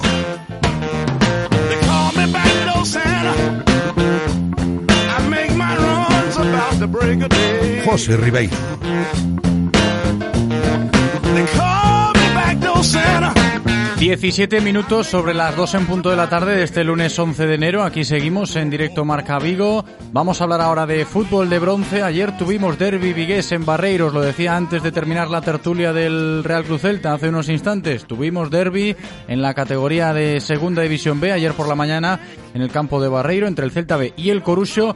¿Y cómo fue la historia? Ganó el filial celeste 1-0, gol de Alfon en el último minuto del partido. Fue un partido muy reñido, muy disputado, a veces algo tosco en algunos momentos y que se decantó, como digo, a favor del Celta B con ese gol de Alfon, que no deja de ser uno de los nombres propios en clave celta. Yo lo decía medio en serio, medio en broma, antes de cerrar la tertulia, claro. Ahora la gente habla de Alfon y de Holsgrove como los jugadores del club más en forma, teniendo en cuenta sus aportaciones en el primer equipo con Coudet, tanto en la Copa como en la derrota contra el Villarreal, de lo más destacado del primer equipo, y también brillando en el Celta B los dos, Alfon con gol incluido para darle la victoria al equipo de Onésimo. Vamos a ir con declaraciones del partido de ayer, en este caso en primer lugar con los protagonistas en clave Celta B. El que habló fue el delantero vigués del filial Manu Justo ante las preguntas de nuestro compañero Alfonso García. Bueno, al final juegas contra un buen equipo que te pone las cosas difíciles. Veníamos de tiempo sin competir y no estuvimos lo precisos que, que querríamos estar. Pero bueno, con el trabajo y, y el esfuerzo de, de estar hasta el final, pues conseguimos la victoria en el último instante. ¿Y crees que esta victoria os mete en, en- definitivamente en esa pelea de, del playoff? Bueno, al final nosotros eh, queremos ir poco a poco, eh, partido a partido y ya no determinar ahora eh, los partidos como en qué eh, puesto estaremos de la clasificación, pero creo que es una buena victoria porque le metemos puntos de, de ventaja al Coruso que justo estaba detrás nuestra y creo que es una victoria, victoria muy importante. Vale, y ahora por el Atlántico, eh, primer partido que juegas contra el Coruso después de salir de allí, ¿cómo fueron las sensaciones de jugar contra ex compañeros? Bien, bueno, un partido, como te decía, complicado, eh, competitivo a muerte, donde eh, pues el mínimo detalle que, que fue ahí un mal despeje de ellos, consiguió Alfon controlar y, y meterla, porque el partido, ya te digo, estaba muy igualado y la verdad es que muy bien, muy contentos por la victoria. Y tú viste de cerca la lesión de, de Fuentes, ¿puedes saber algo? ¿Sabes algo? No sé, yo voy justo a la par de él y la verdad es que no, no, le, no, le, no le empujo ni, ni, ni le pego ni nada. Yo creo que pisa mal, es lo que me dijeron y pues luego hablaré con él y espero que, que, sea lo menos posible. Ahí estaban las palabras de Manu Justo, el delantero del Celta B, que terminaba hablando de esa lesión, parece grave, ¿eh? de Martín Fuentes, el futbolista del Corucho. Desde aquí mucho ánimo, se le van a hacer pruebas en las próximas horas y veremos el, el pronóstico. También podemos escuchar lo que dijo el entrenador del Celta B, Onésimo Sánchez, a sabiendas de que la victoria sirve para cerrar la primera vuelta siendo el cuarto clasificado de este subgrupo de la segunda división B, a un punto del tercero, que es el Zamora, que por cierto ayer el Zamora le ganó 1-0 al Deportivo, que bueno, marca ahora mismo el equipo zamorano esos puestos de promoción de ascenso a segunda división y que aseguran la plaza para estar en la segunda B Pro del año que viene. Palabras de Onésimo después de ganarle ayer al Corucho. partido complicado como esperábamos, como siempre. Eh, también tanto tiempo sin competir, pues eh, se, se- ha notado, para nosotros, pero bueno, eso es para todos, evidentemente. Y nos ha costado entrar, nos ha costado entrar, pero bueno, a medida que ha avanzado el partido, el partido era más nuestro, hemos la primera parte un poco más, eh, más igualada. El equipo ha estado bastante bien sin la pelota, nos ha costado con ella, sobre todo en esa primera mitad.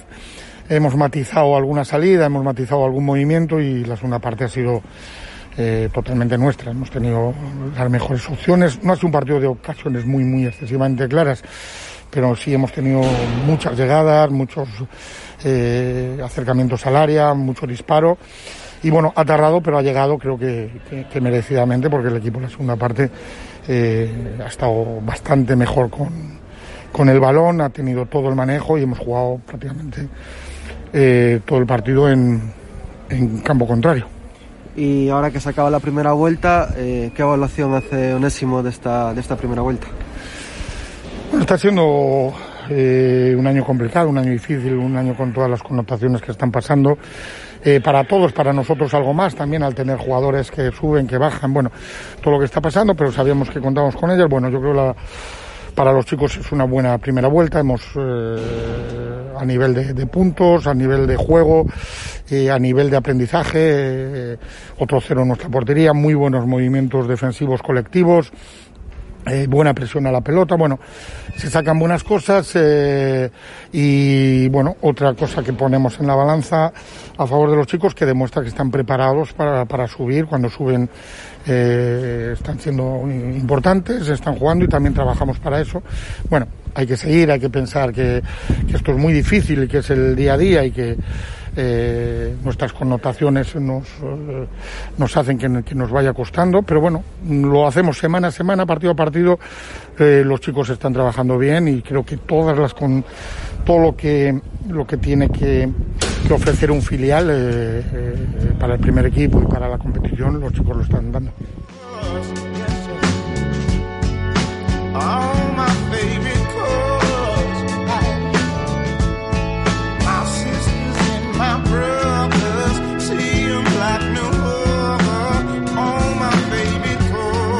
Estabais escuchando las palabras de Onésimo Sánchez, el entrenador del Celta B, ayer tras eh, ganar el derby eh, ante el Corucho. Las valoraciones también de lo que fue la primera vuelta de esta liga en Segunda División B, un tanto atípica con respecto a otras temporadas. Y lo que tenemos que hacer ahora es rescatar las declaraciones o escucharlas, mejor dicho, del otro bando, del Corucho, en este caso el bando perdedor ayer, porque estábamos ahí un poco con el corazón dividido, queremos eh, cosas positivas para nuestros dos equipos vigueses en la segunda B, pero claro, cuando se enfrentan, unos ganan, otros pierden. Ayer ganó el Celta B, perdió el Corucho y la cosa a nivel clasificatoria se queda un poquito delicada, pero bueno, las valoraciones hay que hacerlas pensando en lo que queda todavía de temporada. Vamos a hacerlas con el técnico del Corucho que está con nosotros en directo, Michel Alonso. Michel, ¿qué tal?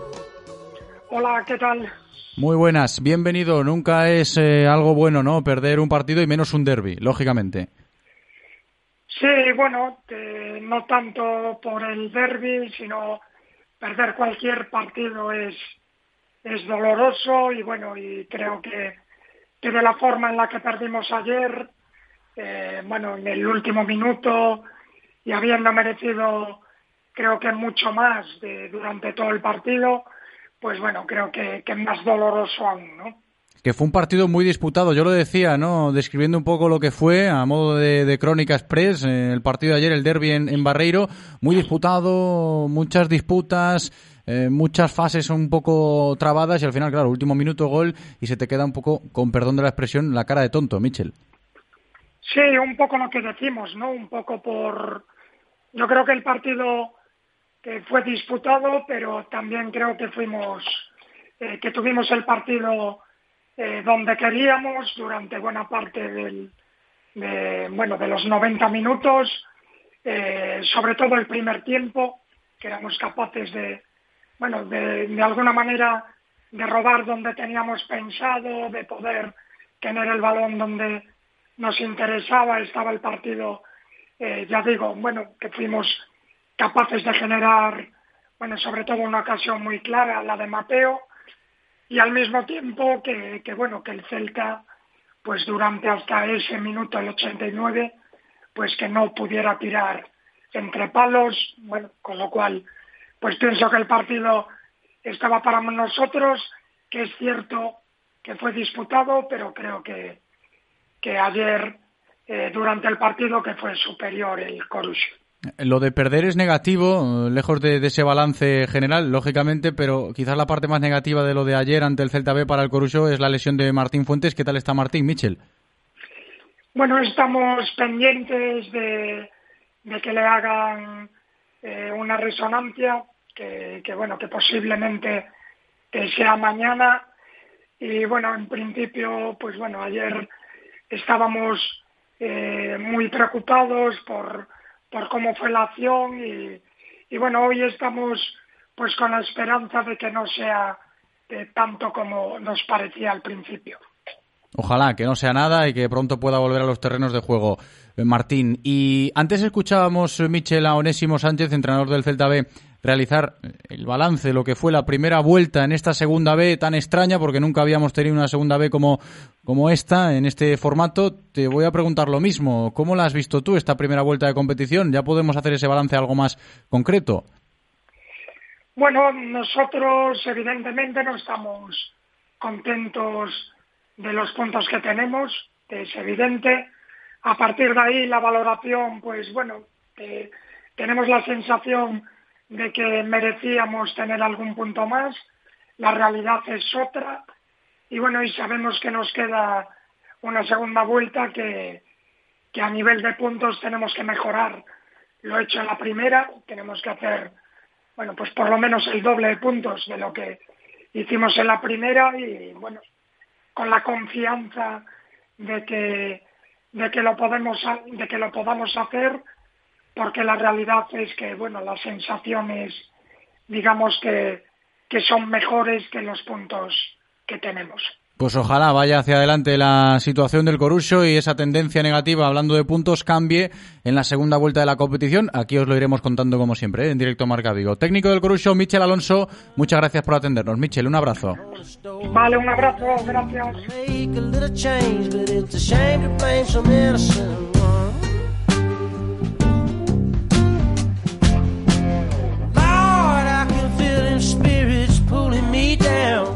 La actualidad deportiva en nuestra ciudad después del fin de semana nos indica que tenemos que seguir hablando de fútbol al menos durante unos minutos más porque en el Rápido de Bouzas ya tenemos nuevo presidente.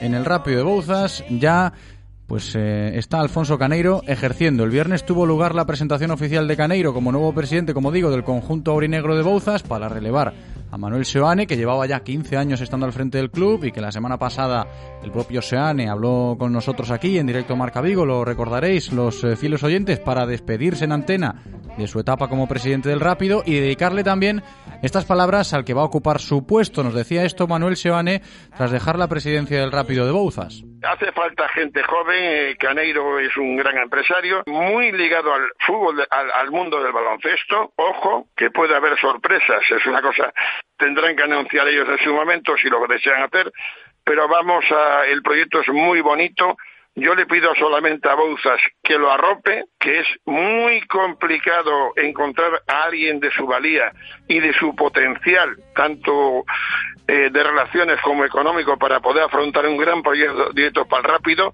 y que lo cuiden. Hay que apoyarlo, hay ganas, hay ilusión y hay mucha juventud. Esas eran las palabras de Manuel Seoane, el ya expresidente del Rápido de Bouzas, hablando sobre el nuevo presidente, Alfonso Caneiro, que hoy está con nosotros. Alfonso, ¿qué tal? ¿Qué tal? Buenos días. Muy buenas, bienvenido. Fíjate ¿eh? lo que decía Seoane el otro día aquí en antena con nosotros. Pues sí, sí, sí, la verdad que sí. Y me imagino que palabras también tuvo para ti el viernes, ¿no? Sí, sí, sí, sí, la verdad que sí. La verdad que Manolo llevaba un montón de años ya de, de presidente y bueno, y sabes que esto al final desga- desgasta muchísimo, ¿no? Tantos años en, en un puesto y, y bueno, pues, pues ya quería dejarlo, ¿no? Ya iba siendo hora, además. ¿Y cómo estás tú en lo personal? Claro, hay que ir conociendo ahora un poquito más al Alfonso Caneiro como presidente del Rápido de Bouzas. Cuéntanos. Bueno, pues yo creo que lo dije el otro día en el día de la presentación. Nosotros eh, vamos a intentar mantener el club, mantener el equipo en tercera, incluso este año no queda otra que pelear, ¿no? Luchar, estamos ahí y vamos a intentar potenciar la cantera. Eh, hay que recordar que el, Rápido de Bouzas tiene una de las mayores canteras de Galicia. En este momento hay 23 equipos de la base con casi 400 chicos y, por lo tanto vamos a, potenciarla y, luego vamos a abrir el club a, los socios. Eh, el rápido no puede tener una masa social tan pequeña como la que tiene. Necesitamos tener una masa social importante para no solamente el apoyo del club, sino pues para la integración del club en la, en la, en la, en la sociedad, en la sociedad de Bouzas, de Vigo y tal, y tenemos que aumentar eso, ¿no? Y ganar un poco más de, asociados. Sí, que aumentar un poquito la masa social de- del Rápido de Bouzas, que no deja de ser un histórico, hablando de, de deporte en nuestra ciudad, por supuesto, de fútbol. Pero fíjate que nos decía Joan eso del baloncesto. Eh, ¿Se puede hablar algo de, este asunto? Todavía es pronto. Que nos la dejó caer allí, lo de- del baloncesto. Tú eres un hombre de baloncesto también, Alfonso. ¿Esto qué es? Bueno, vamos a ver, yo estuve de, de- estuve en el, en el Vigo Basket, ¿eh? Sí. Y, y yo, yo con Manolo, pues ya me lo había comentado en su día, ¿no? Que el rápido que podía tener una sección de baloncesto. Yo creo que ahora mismo es muy pronto para hablar de esto y que primero lo que tenemos que hacer es consolidar lo que, lo que tenemos ahora mismo, que es el equipo tercera, pues eh, hacer que mantenga la categoría, hacer un proyecto, un proyecto deportivo, un proyecto de club para intentar volver a conseguir la, segunda división B y después a partir de ahí pues ya veremos si, si tiene sentido de que pueda haber un equipo eh, de baloncesto en Vigo que esté ligado al rápido, ¿no? Pues eso es, eso es una segunda derivada.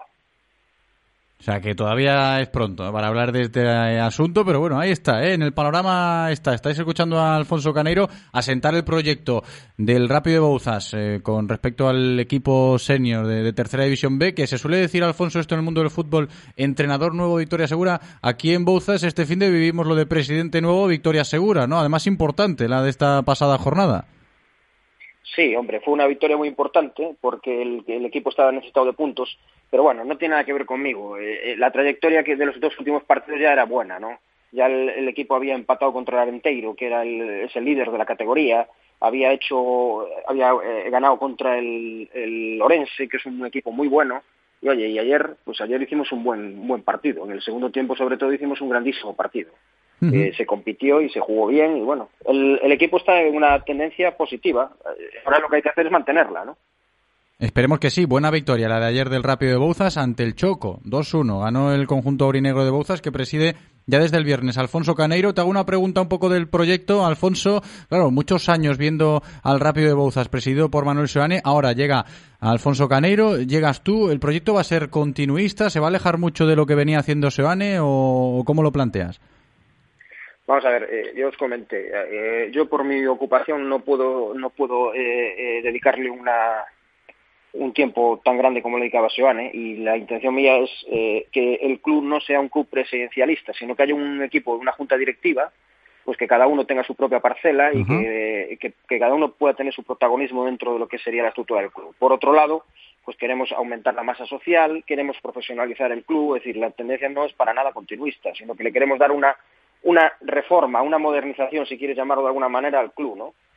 Vale, pues nos quedamos con esto también. Y antes de despedirnos, me gustaría abordar contigo otro asunto, Alfonso, que está ligado a este tema de la nueva presidencia en el Rápido de Bouzas, porque eh, nos escribía Taro Pujales, uno de los hijos de, de, Baltasar, la semana pasada, y creo que también están en contacto con, con vosotros, hablando de un tema algo más delicado, impugnación, ¿no? En el proceso electoral de, del Rápido, en, esta, en este relevo de la presidencia. ¿Qué nos puedes contar de esto? ¿Cómo lo valoras tú?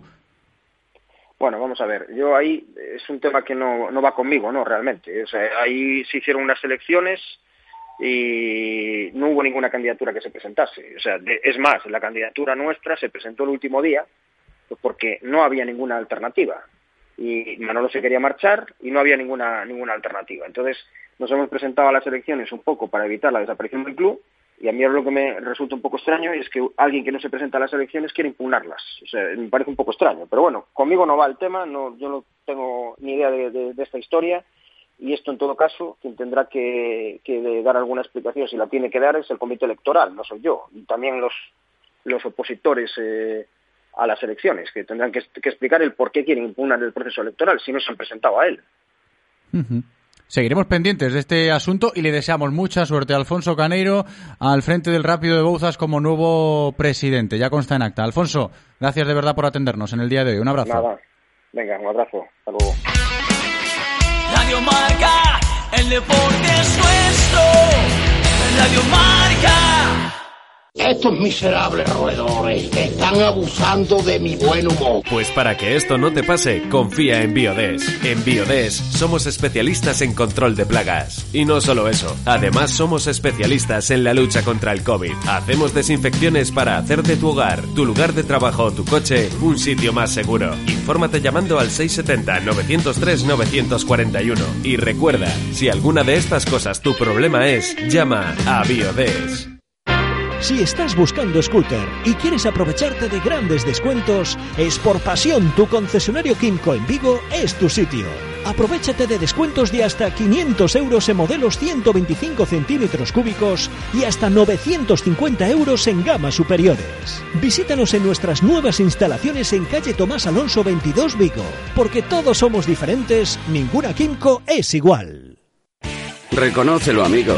Eres de Codere Apuestas. ¿Cómo te pone un golazo por la escuadra, eh? Tu canción, el himno de tu equipo. La mejor apuesta, la que ganas a tus colegas. ¿A que sí? ¿A qué eres de Codere Apuestas? Ven a nuestros locales y vive todos los partidos, todos los deportes y todas las apuestas en Codere Apuestas. ¿Quién se apunta? Juega con responsabilidad, mayores de 18 años. Ven a nuestro espacio de apuestas Codere en Bingo Royal del Grupo Comar en Avenida García Barbón 3436. Disfruta de todos los contenidos de Radio Marca Vigo a través de nuestra app Radio Marca Vigo para iOS y Android, en nuestra página web www.radiomarcavigo.com y ahora también desde nuestro podcast en Spotify. Escucha donde y cuando quieras Radio Marca Vigo, la radio del deporte vigués, 98.3 FM. Radio Marca se. Radio Marca.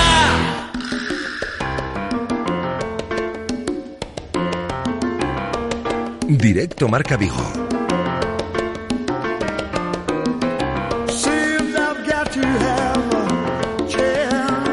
José Ribeiro.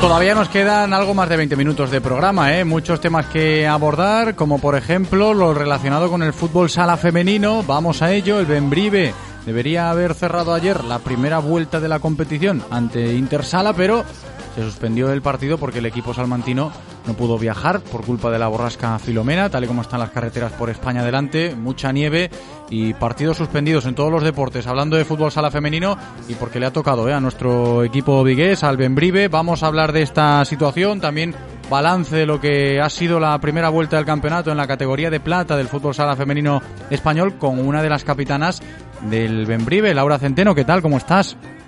Hola, ¿qué tal, José? Buenos días. Muy buenas, bienvenida. Un poco faena, ¿no? Lo de este fin de semana. Sí, la verdad que sí, nos fastidió bastante porque era un partido importante para nosotras. Teníamos que pues, eh, intentar ganarlo para no perdernos ni descolgarnos por la lucha por el cuarto puesto, pero bueno, en cuanto la situación mejore y se pueda eh, retomar este partido, pues intentaremos ir a por él. Claro, y ahora que no se generen muchas complicaciones, ¿no? Hablando de reajustar los calendarios y demás, esperemos, ¿no? Sí, la verdad eso es otro problema, porque ya con el tema del coronavirus tienes en mente que por cualquier positivo de tanto de tu propio equipo como de las contrarias se puedan aplazar y ahora que se junte con el, el, el clima, la nieve y tal, pues la verdad es una faena, sí. Pero bueno, esperemos que se pueda jugar sin problema. Esperemos, ¿no? Que, que cerraba la primera vuelta el partido que, que se ha suspendido. Yo decía, pues es bueno, ¿no? Realizar ahora el, balance. Creo que vosotras igual ya lo habéis hecho, ¿no? En el día a día estas semanas de, oye, cómo nos ha salido esta primera vuelta en, en segunda división, que es una temporada histórica para el Benbrive, lo dijimos cuando empezó la competición, cuando se consiguió el ascenso el curso pasado. Y claro, hemos llegado ya a este punto, Laura. Sí, la verdad que es algo que vamos viendo partido a partido. Sí que la verdad era importante contra el Intersala, pero bueno, aún así el balance, yo creo que aunque en la clasificación actualmente, bueno, vamos de séptimas, pero no creo que haya que fijarse en eso, sino en las sensaciones que tenemos y en lo que podemos mejorar y hemos ido viendo partido a partido, porque al final sí que la experiencia en la categoría pues se acaba pagando, ¿no? Un poco sí que eso lo hemos ido viendo, pero nada, con ganas de seguir eh, mejorando y aplicando todo lo, lo aprendido para, para seguir compitiendo. Hombre, yo no sé cómo lo veréis vosotras eh, desde dentro, que os dice Pitu, el entrenador, pero claro, desde fuera da la sensación de que este Benbrive está cumpliendo con las expectativas o incluso superándolas. Sí, la verdad estamos tranquilas por el hecho de, de que sí que estamos eh, contentas con nuestro trabajo. Al al final igual los resultados no son los que esperamos porque la verdad eh, da rabia algún partido que perdiste por X acción o por X actitud, ¿no? De que, bueno, no son mm, no nos vemos como muy inferiores, ¿sabes? Aunque sí que eso lo que te decía de la experiencia en la categoría al final pasa factura, pero corrigiendo, viendo errores y corrigiendo determinados partidos y, y eso, situaciones determinadas, yo creo que podemos competir y demostrar muchas cosas. Y tanto, ¿eh? que es lo que nos toca ahora ya para la segunda vuelta, cuando podamos volver a empezarla, que, el calendario está como está y yo creo que Laura, la ambición no se va a perder, ¿no? Yo creo que puede ir a más incluso este Benbrive. No, sí, totalmente. Ambición no nos falta y eso, ganas de mejorar y de corregir lo que igual en esta primera vuelta no hemos podido hacer lo mejor posible, pero eso, con ganas de competir y de no hacernos pequeñas ante, ante ningún rival, aunque seamos las, las novatas de esta categoría, vaya. Que, que ya, no, ya no lo sois tanto, eso hay que decirlo, ¿no? Por todo lo que venimos Sí. comentando ahora, eh, al Benbrive ya se le trata con, con otra, seguramente cara o con otro rol dentro de la competición.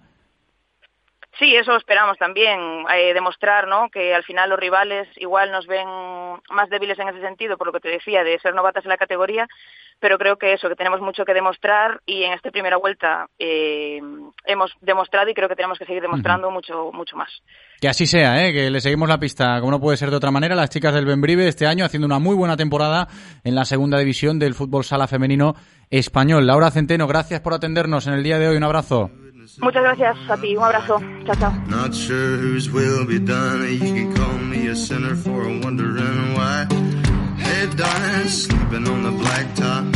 Hey, darling, running through the trees, honey. Hey, darling, leaving for the next town. Lesson my set sketches up with me. Más cosas en directo Marca Vigo, hablando del deporte de Vigo y la comarca, más asuntos relacionados con partidos aplazados. Fijaos lo que le pasó al Benbrive, hablando de fútbol sala, nos lo contaba Laura Centeno, que no pudieron jugar en el día de ayer, tampoco pudieron jugar, si hablamos de balonmano femenino, las chicas del Atlético Guardés. Enseguida vamos a estar con el presidente del club, con Jesús López, para abordar esa situación, la suspensión del encuentro de ida de los octavos de final de la European Cup que se tenía que haber jugado ayer, pero que por los casos de COVID que presentaron las jugadoras del conjunto de Elche, pues no se pudo disputar y ahora toca reajustar el calendario. Que si no es por el COVID, es por Filovena y aquí estamos un poco en todos los deportes en esta situación. Jesús López, ¿qué tal? ¿Cómo estás? Hola, buenas tardes, muy bien, José. Muy buenas, eh, bienvenido. Yo le decía antes a Laura Centeno, hablando de, de fútbol sala y del Benbrive, faena lo de ayer, vosotros seguro que también, ¿no? Un poquito faena sí que es. Sí, bastante faena. Nosotros teníamos ya, íbamos a salir por la noche en, en autobús hacia, hacia Elche y bueno, eh, después de que, bueno, venía Filomena, que tuvimos que pensar en atrasar a las seis de la mañana, nos llegó la comunicación de, de HF de que había dos positivos en Elche. Esto marcó un poco ya lo que es la, la agenda de- del Guardés y, y todo lo demás. Eh, el reajuste enseguida lo comentamos, pero eh, sí que es cierto que eso trunca bastante los planes, Jesús. Sí, sí, nos A nivel de logística, de viaje y de todo, de deportivo, por supuesto. Claro, claro, a nivel económico, pues nos trastoca que, que todo, todo está planificado, está todo pagado, entonces, bueno, pues ahora hay que gestionar la devolución de, de los hoteles o de, bueno, de prorrogarlo y luego el tema deportivo, lógicamente, pues eh, José Prades pues tenía su planificación de entrenamiento y de viaje y de todo y, bueno, trastoca todo y hay que otra vez volver a analizarlo y a, y a reestructurar todo. Me consta también, eh, Jesús, hablamos de este tema ahora, que ya se le ha trasladado ¿no? a la Federación Europea y al Club Ilicitano pues la predisposición a mantener el partido de vuelta el domingo 17 ¿no? en, en Aguarda. Sí, sí. eh, nosotros, sobre todo, lo primero que hemos dado prioridad es a la salud de nuestras jugadoras y, por supuesto, las que eh, las jugadoras de Elche. Y entonces eh, eh, nos habían propuesto eh, jugar a doble vuelta, pero siempre en Pontevedra. Y entonces, bueno, para que ellas se pudieran recuperar o, bueno, que puedan hacer las pruebas para, porque tienen que cumplir una cuarentena de 10 días, bueno, pues eh, se decidió y, se llegó a un acuerdo con Elche de jugar solo un partido. Entonces, bueno, ahora estamos a, las espera, a la espera de las segundas pruebas que tienen que hacer ellas y, bueno, esperando, a ver, hay que esperar cómo transcurre todo porque incluso hay una posibilidad de que no se pueda jugar el partido de vuelta tampoco. Claro, ¿eso está contemplado? Eh, ¿Ese asunto, ese factor está contemplado o todavía es pronto? Todavía es pronto porque ellas sí, yo creo que el positivo, o sea, nosotros el día 8 nos comunican que tienen dos positivos, entonces eh, la cuarentena en teoría es a partir del día 8, bueno, día 7, día 8. Entonces eh, el, el, gobierno eh, de la comunidad valenciana en cinco días les va a volver a repetir las pruebas. Entonces, si hubiera algún otro positivo, que no, no, lo, que, no lo queramos para uh -huh. que, por el bien del deporte, pues eh, yo estoy seguro, o sea, no se podía jugar la competición, o sea, no se podía jugar el partido de vuelta. Claro, eso desvirtuaría muchísimo la competición europea, porque después de todo este lío del aplazamiento del partido de ayer, llegamos a esta tesitura que estamos comentando con Jesús, con el presidente del Guardés, y a la conclusión. La eliminatoria se va a jugar a un partido y luego lo del choque liguero del miércoles aplazado también. También eh, hemos tenido esa mala suerte con billetes comprados, hoteles y tal, que también tiene un positivo. Entonces, eh, lo, el Comité de Competición de la Real Federación Española de Balonmano eh, nos comunica que tenemos que ponernos de acuerdo antes del viernes para volver a poner el parti fecha partido. Entonces, eh, nos trastoca también todo, o sea, todo el planteamiento deportivo pues, y, y, y, de desplazamientos, pues está todo fastidiado. Entonces, eh, empezamos de nuevo. Fijaos, ¿eh? cómo han empezado el año en el Atlético Guardés hablando de balonmano femenino, cómo están las cosas con los asuntos de los aplazamientos de los partidos. Pues mucho ánimo, ¿eh? Y que no se genere más caos del que ya tenemos. Eh, Jesús, presidente del Guardés, muchas gracias por atendernos. Un abrazo, hasta la próxima. Hasta la próxima, muchas gracias, José.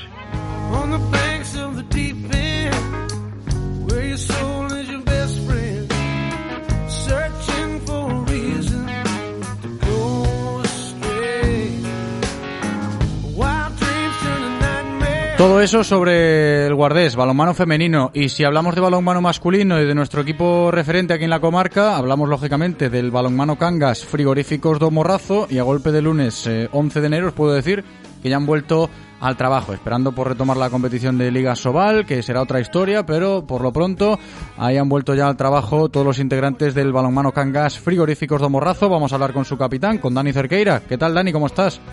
Hola, ¿qué tal? Muy bien. Muy buenas. Eh, ¿Vuelta buenas. al trabajo, como yo decía? ¿Había ganas? Me imagino que sí.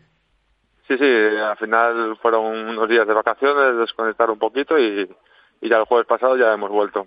Sin Nacho Moyano, eso hay que apuntarlo también, el entrenador que aún no, aún ha vuelto.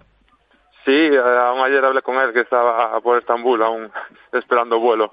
Sí, anda ahí con el periplo, volviendo con eh, esa concentración de la selección, pero en fin, ¿el equipo a golpe de, de, gimnasio me imagino aún o habéis tocado ya pista?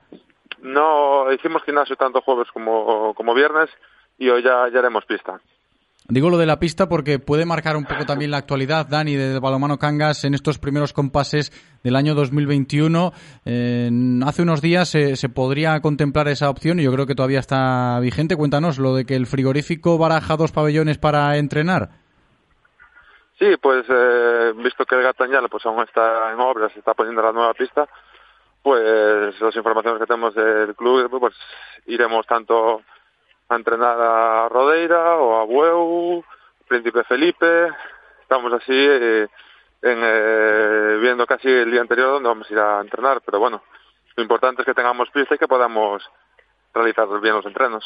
Eso es un poco lío, ¿no? Para la planificación deportiva, aunque claro, en el pabellón de Ogatañal hacía falta, ¿no? Esa mano de obra que ahora mismo pues estáis sufriendo vosotros. Sí, estaba claro que la pista, pues bueno, tenía sus, había zonas que estaban un poquito con carencias, con la madera estaba rota, se hundía, pero era necesario. Y con respecto a retomar la competición, eh, es cierto que bueno tendrá que volver Nacho, tendrá que ponerse el entrenador ya de nuevo, acumular más entrenamientos en, en, pista, como dices Dani, pero la liga está como está y habrá que ponerse las pilas pronto. Cuéntanos qué, qué esperas del regreso de Asobal cuando volváis. Pues espero que, bueno, que las sensaciones que tuvimos cuando acabamos el último mes, los últimos partidos, pues sigamos en esa línea de, bueno, de competir. De, en León, pues estuvimos ahí cerca, en Benidorm también, y tener que seguir mejorando y seguir en esa línea de luchar cada partido y, y hacer bien las cosas. Y bueno, nos queda un mes ahora de pretemporada y ya en febrero, principios de febrero, ya, ya empezamos con, con siete partidos, si no me equivoco. Y bueno, empieza ya la competición en nada, en tres semanas, cuatro ya, ya empezamos. Sí, que en tres semanitas ya vuelve la Liga Sobal. Y fíjate que el otro día, antes de despedirnos, quería tocar esto contigo, Dani. El otro día leía yo pues eh, varios artículos en lo referente a la Liga Sobal y la situación de la competición mm, con respecto a todo esto del coronavirus, de lo que están sufriendo los clubes, partidos aplazados, también desajustes económicos y que igual hace falta echarle una manito ¿no? a esta Liga Sobal porque está siendo un poco caótica. Sí, la verdad que, que la situación es un poco caótica eh, pero, pero hay que adaptarse a ella y hay que intentar eh, eh, llevarlo lo mejor posible. sabemos que, que los viajes son quizás un poco diferentes. En los pabellones pues no hay gente, pero, pero bueno, es el día a día. Todos los equipos estamos afectados y, y bueno, intentar que nos afecte lo menos posible a nosotros.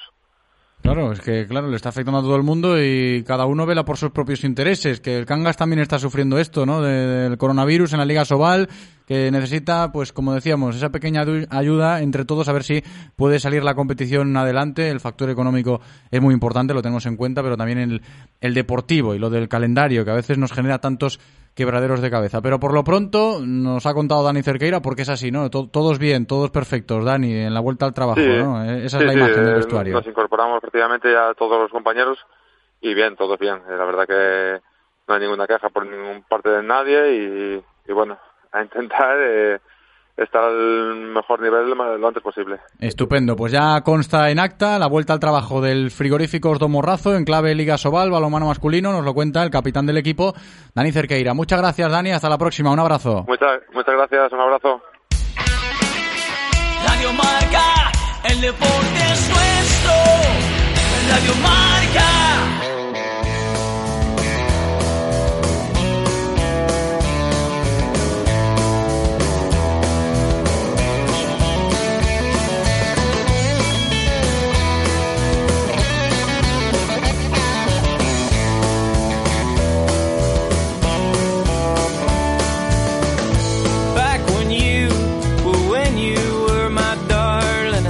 Y esta recta final del programa de hoy se la vamos a dedicar a la escalada, que ya sabéis que es uno de esos deportes que para las Olimpiadas de París 2024 pues va a tener protagonismo, uno de esos nuevos deportes olímpicos y además que se practica con mucho nivel aquí en Vigo. Recordaréis que el otro día pues hacíamos un poco lo mismo con el breakdance para conocer cómo la gente que practica estos deportes en nuestra ciudad pues ha recibido esta noticia, también lo hicimos con el surf y hoy es turno para la escalada con el responsable del programa de tecnificación de la Federación Gallega, José Juan Domínguez, que enseguida estará con nosotros y además también es entrenador de la joven promesa de nuestra ciudad, aquí Viguesa, hablando de, este deporte, Araceli Vale.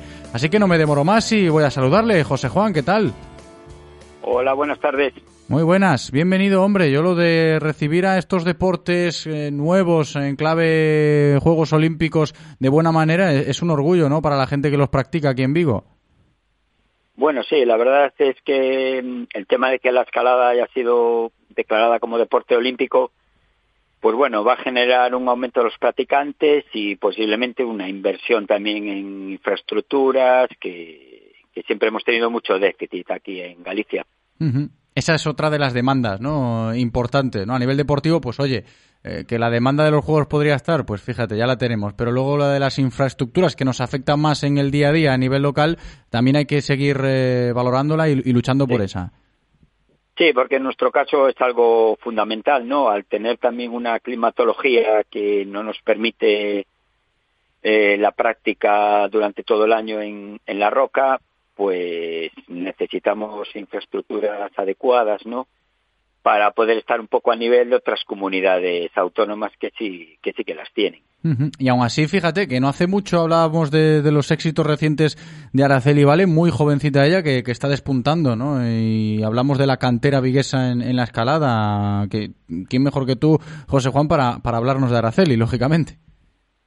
Sí, a ver, en estos últimos años, pues desde la Federación se ha apostado por generar este programa de tecnificación, un poco porque teníamos déficit de nuevas generaciones, ¿no? Digamos que los escaladores locales ya estábamos un poco entrados en edad y necesitábamos un relevo generacional. Entonces, bueno, ahí están las escuelas deportivas aportando un poco jóvenes valores y desde el programa pues intentamos captarlo mejor.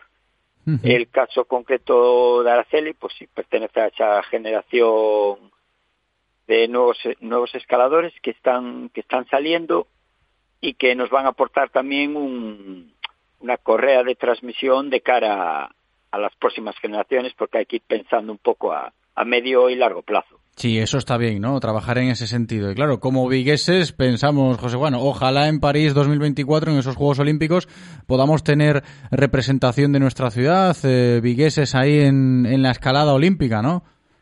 Bueno, en, en el tema olímpico, bueno, hay que pensar que la escalada, bueno, el nivel en estos momentos es, es altísimo, ¿no? A nivel mundial, pues porque desde, desde muchos países han apostado fuerte por este deporte, ¿no? En el caso de España, aunque es uno de los paraísos de la escalada, eh, pues concretamente para, para las Olimpiadas estas de Tokio ha, ha logrado clasificar a un, a un deportista, que bueno, aunque parezca poco, pues ya es un logro, pero bueno, que, que el nivel internacional es, es altísimo. Entonces es, es muy complejo el poder tener presencia ahí. Va a ser difícil, pero bueno, lo vamos a intentar generando lo que tú decías, ¿no? Cantera, afición en la escalada aquí en Vigo, Sí. sobre todo con esos eh, programas de tecnificación. Poco a poco. Poco a poco, ¿eh? ¿Que ¿Se va notando o no? A- al margen de, de los grandes nombres que podamos rescatar, sobre todo quizás más mediáticos por los éxitos a nivel autonómico nacional, eh, nombrado el de Araceli y demás, pero ¿se va notando o no? Sí, un poco se va notando porque también partimos de la base que aquí en Galicia llevamos eh, bastantes años un poco como desaparecidos del panorama nacional, digamos, en cuanto a competiciones. Y bueno, quitando este año 2020, que ha sido el año de, del COVID, ¿no? Pero si nos remontamos al 2019, pues eh, los integrantes del, programa de tecnificación ya hemos tenido presencia en los campeonatos de España en, en diversas finales, hemos alcanzado dos podiums. Entonces, bueno, ya nos empezamos un poco a, hacer ver en, en el panorama nacional poco a poco y de manera modesta, evidentemente. Claro que sí, poquito a poquito para seguir haciendo grande la escalada desde nuestra ciudad, que tenemos talento, que tenemos eh, buenos planes de tecnificación y claro, con esa meta olímpica, pues la ambición puede ser un poquito mayor. Vamos a seguir muy pendientes, por supuesto, como no puede ser de otra manera, de la evolución de este deporte a lo largo de, de estos meses. Todavía queda mucho para París 2024, pero oye, hay que, hay que seguir ahí. Sí. Muchísimas gracias eh, al técnico de la Federación. Gallega de Escalada, José Juan Domínguez, de verdad. Un abrazo grande. Hasta la próxima. Otro para ahí. Hasta luego, gracias.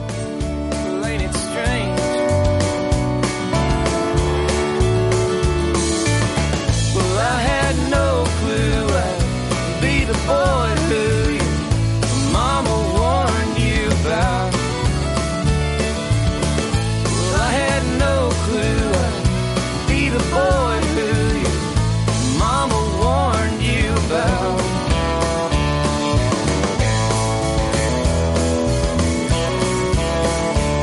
Un minuto para las tres, que significa que tenemos que despedirnos, que se acaba el directo Marca Vigo de hoy, no sin antes, pues darle las gracias a Eloy, que ha cumplido como siempre de maravilla en la cabina técnica, además con buena música, que nos encanta esto de la música en directo Marca Vigo y sé que a vosotros también, que nos lo hacéis llegar.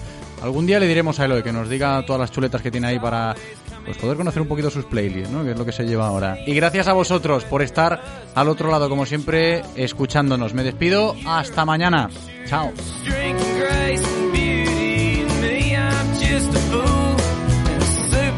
cualquiera.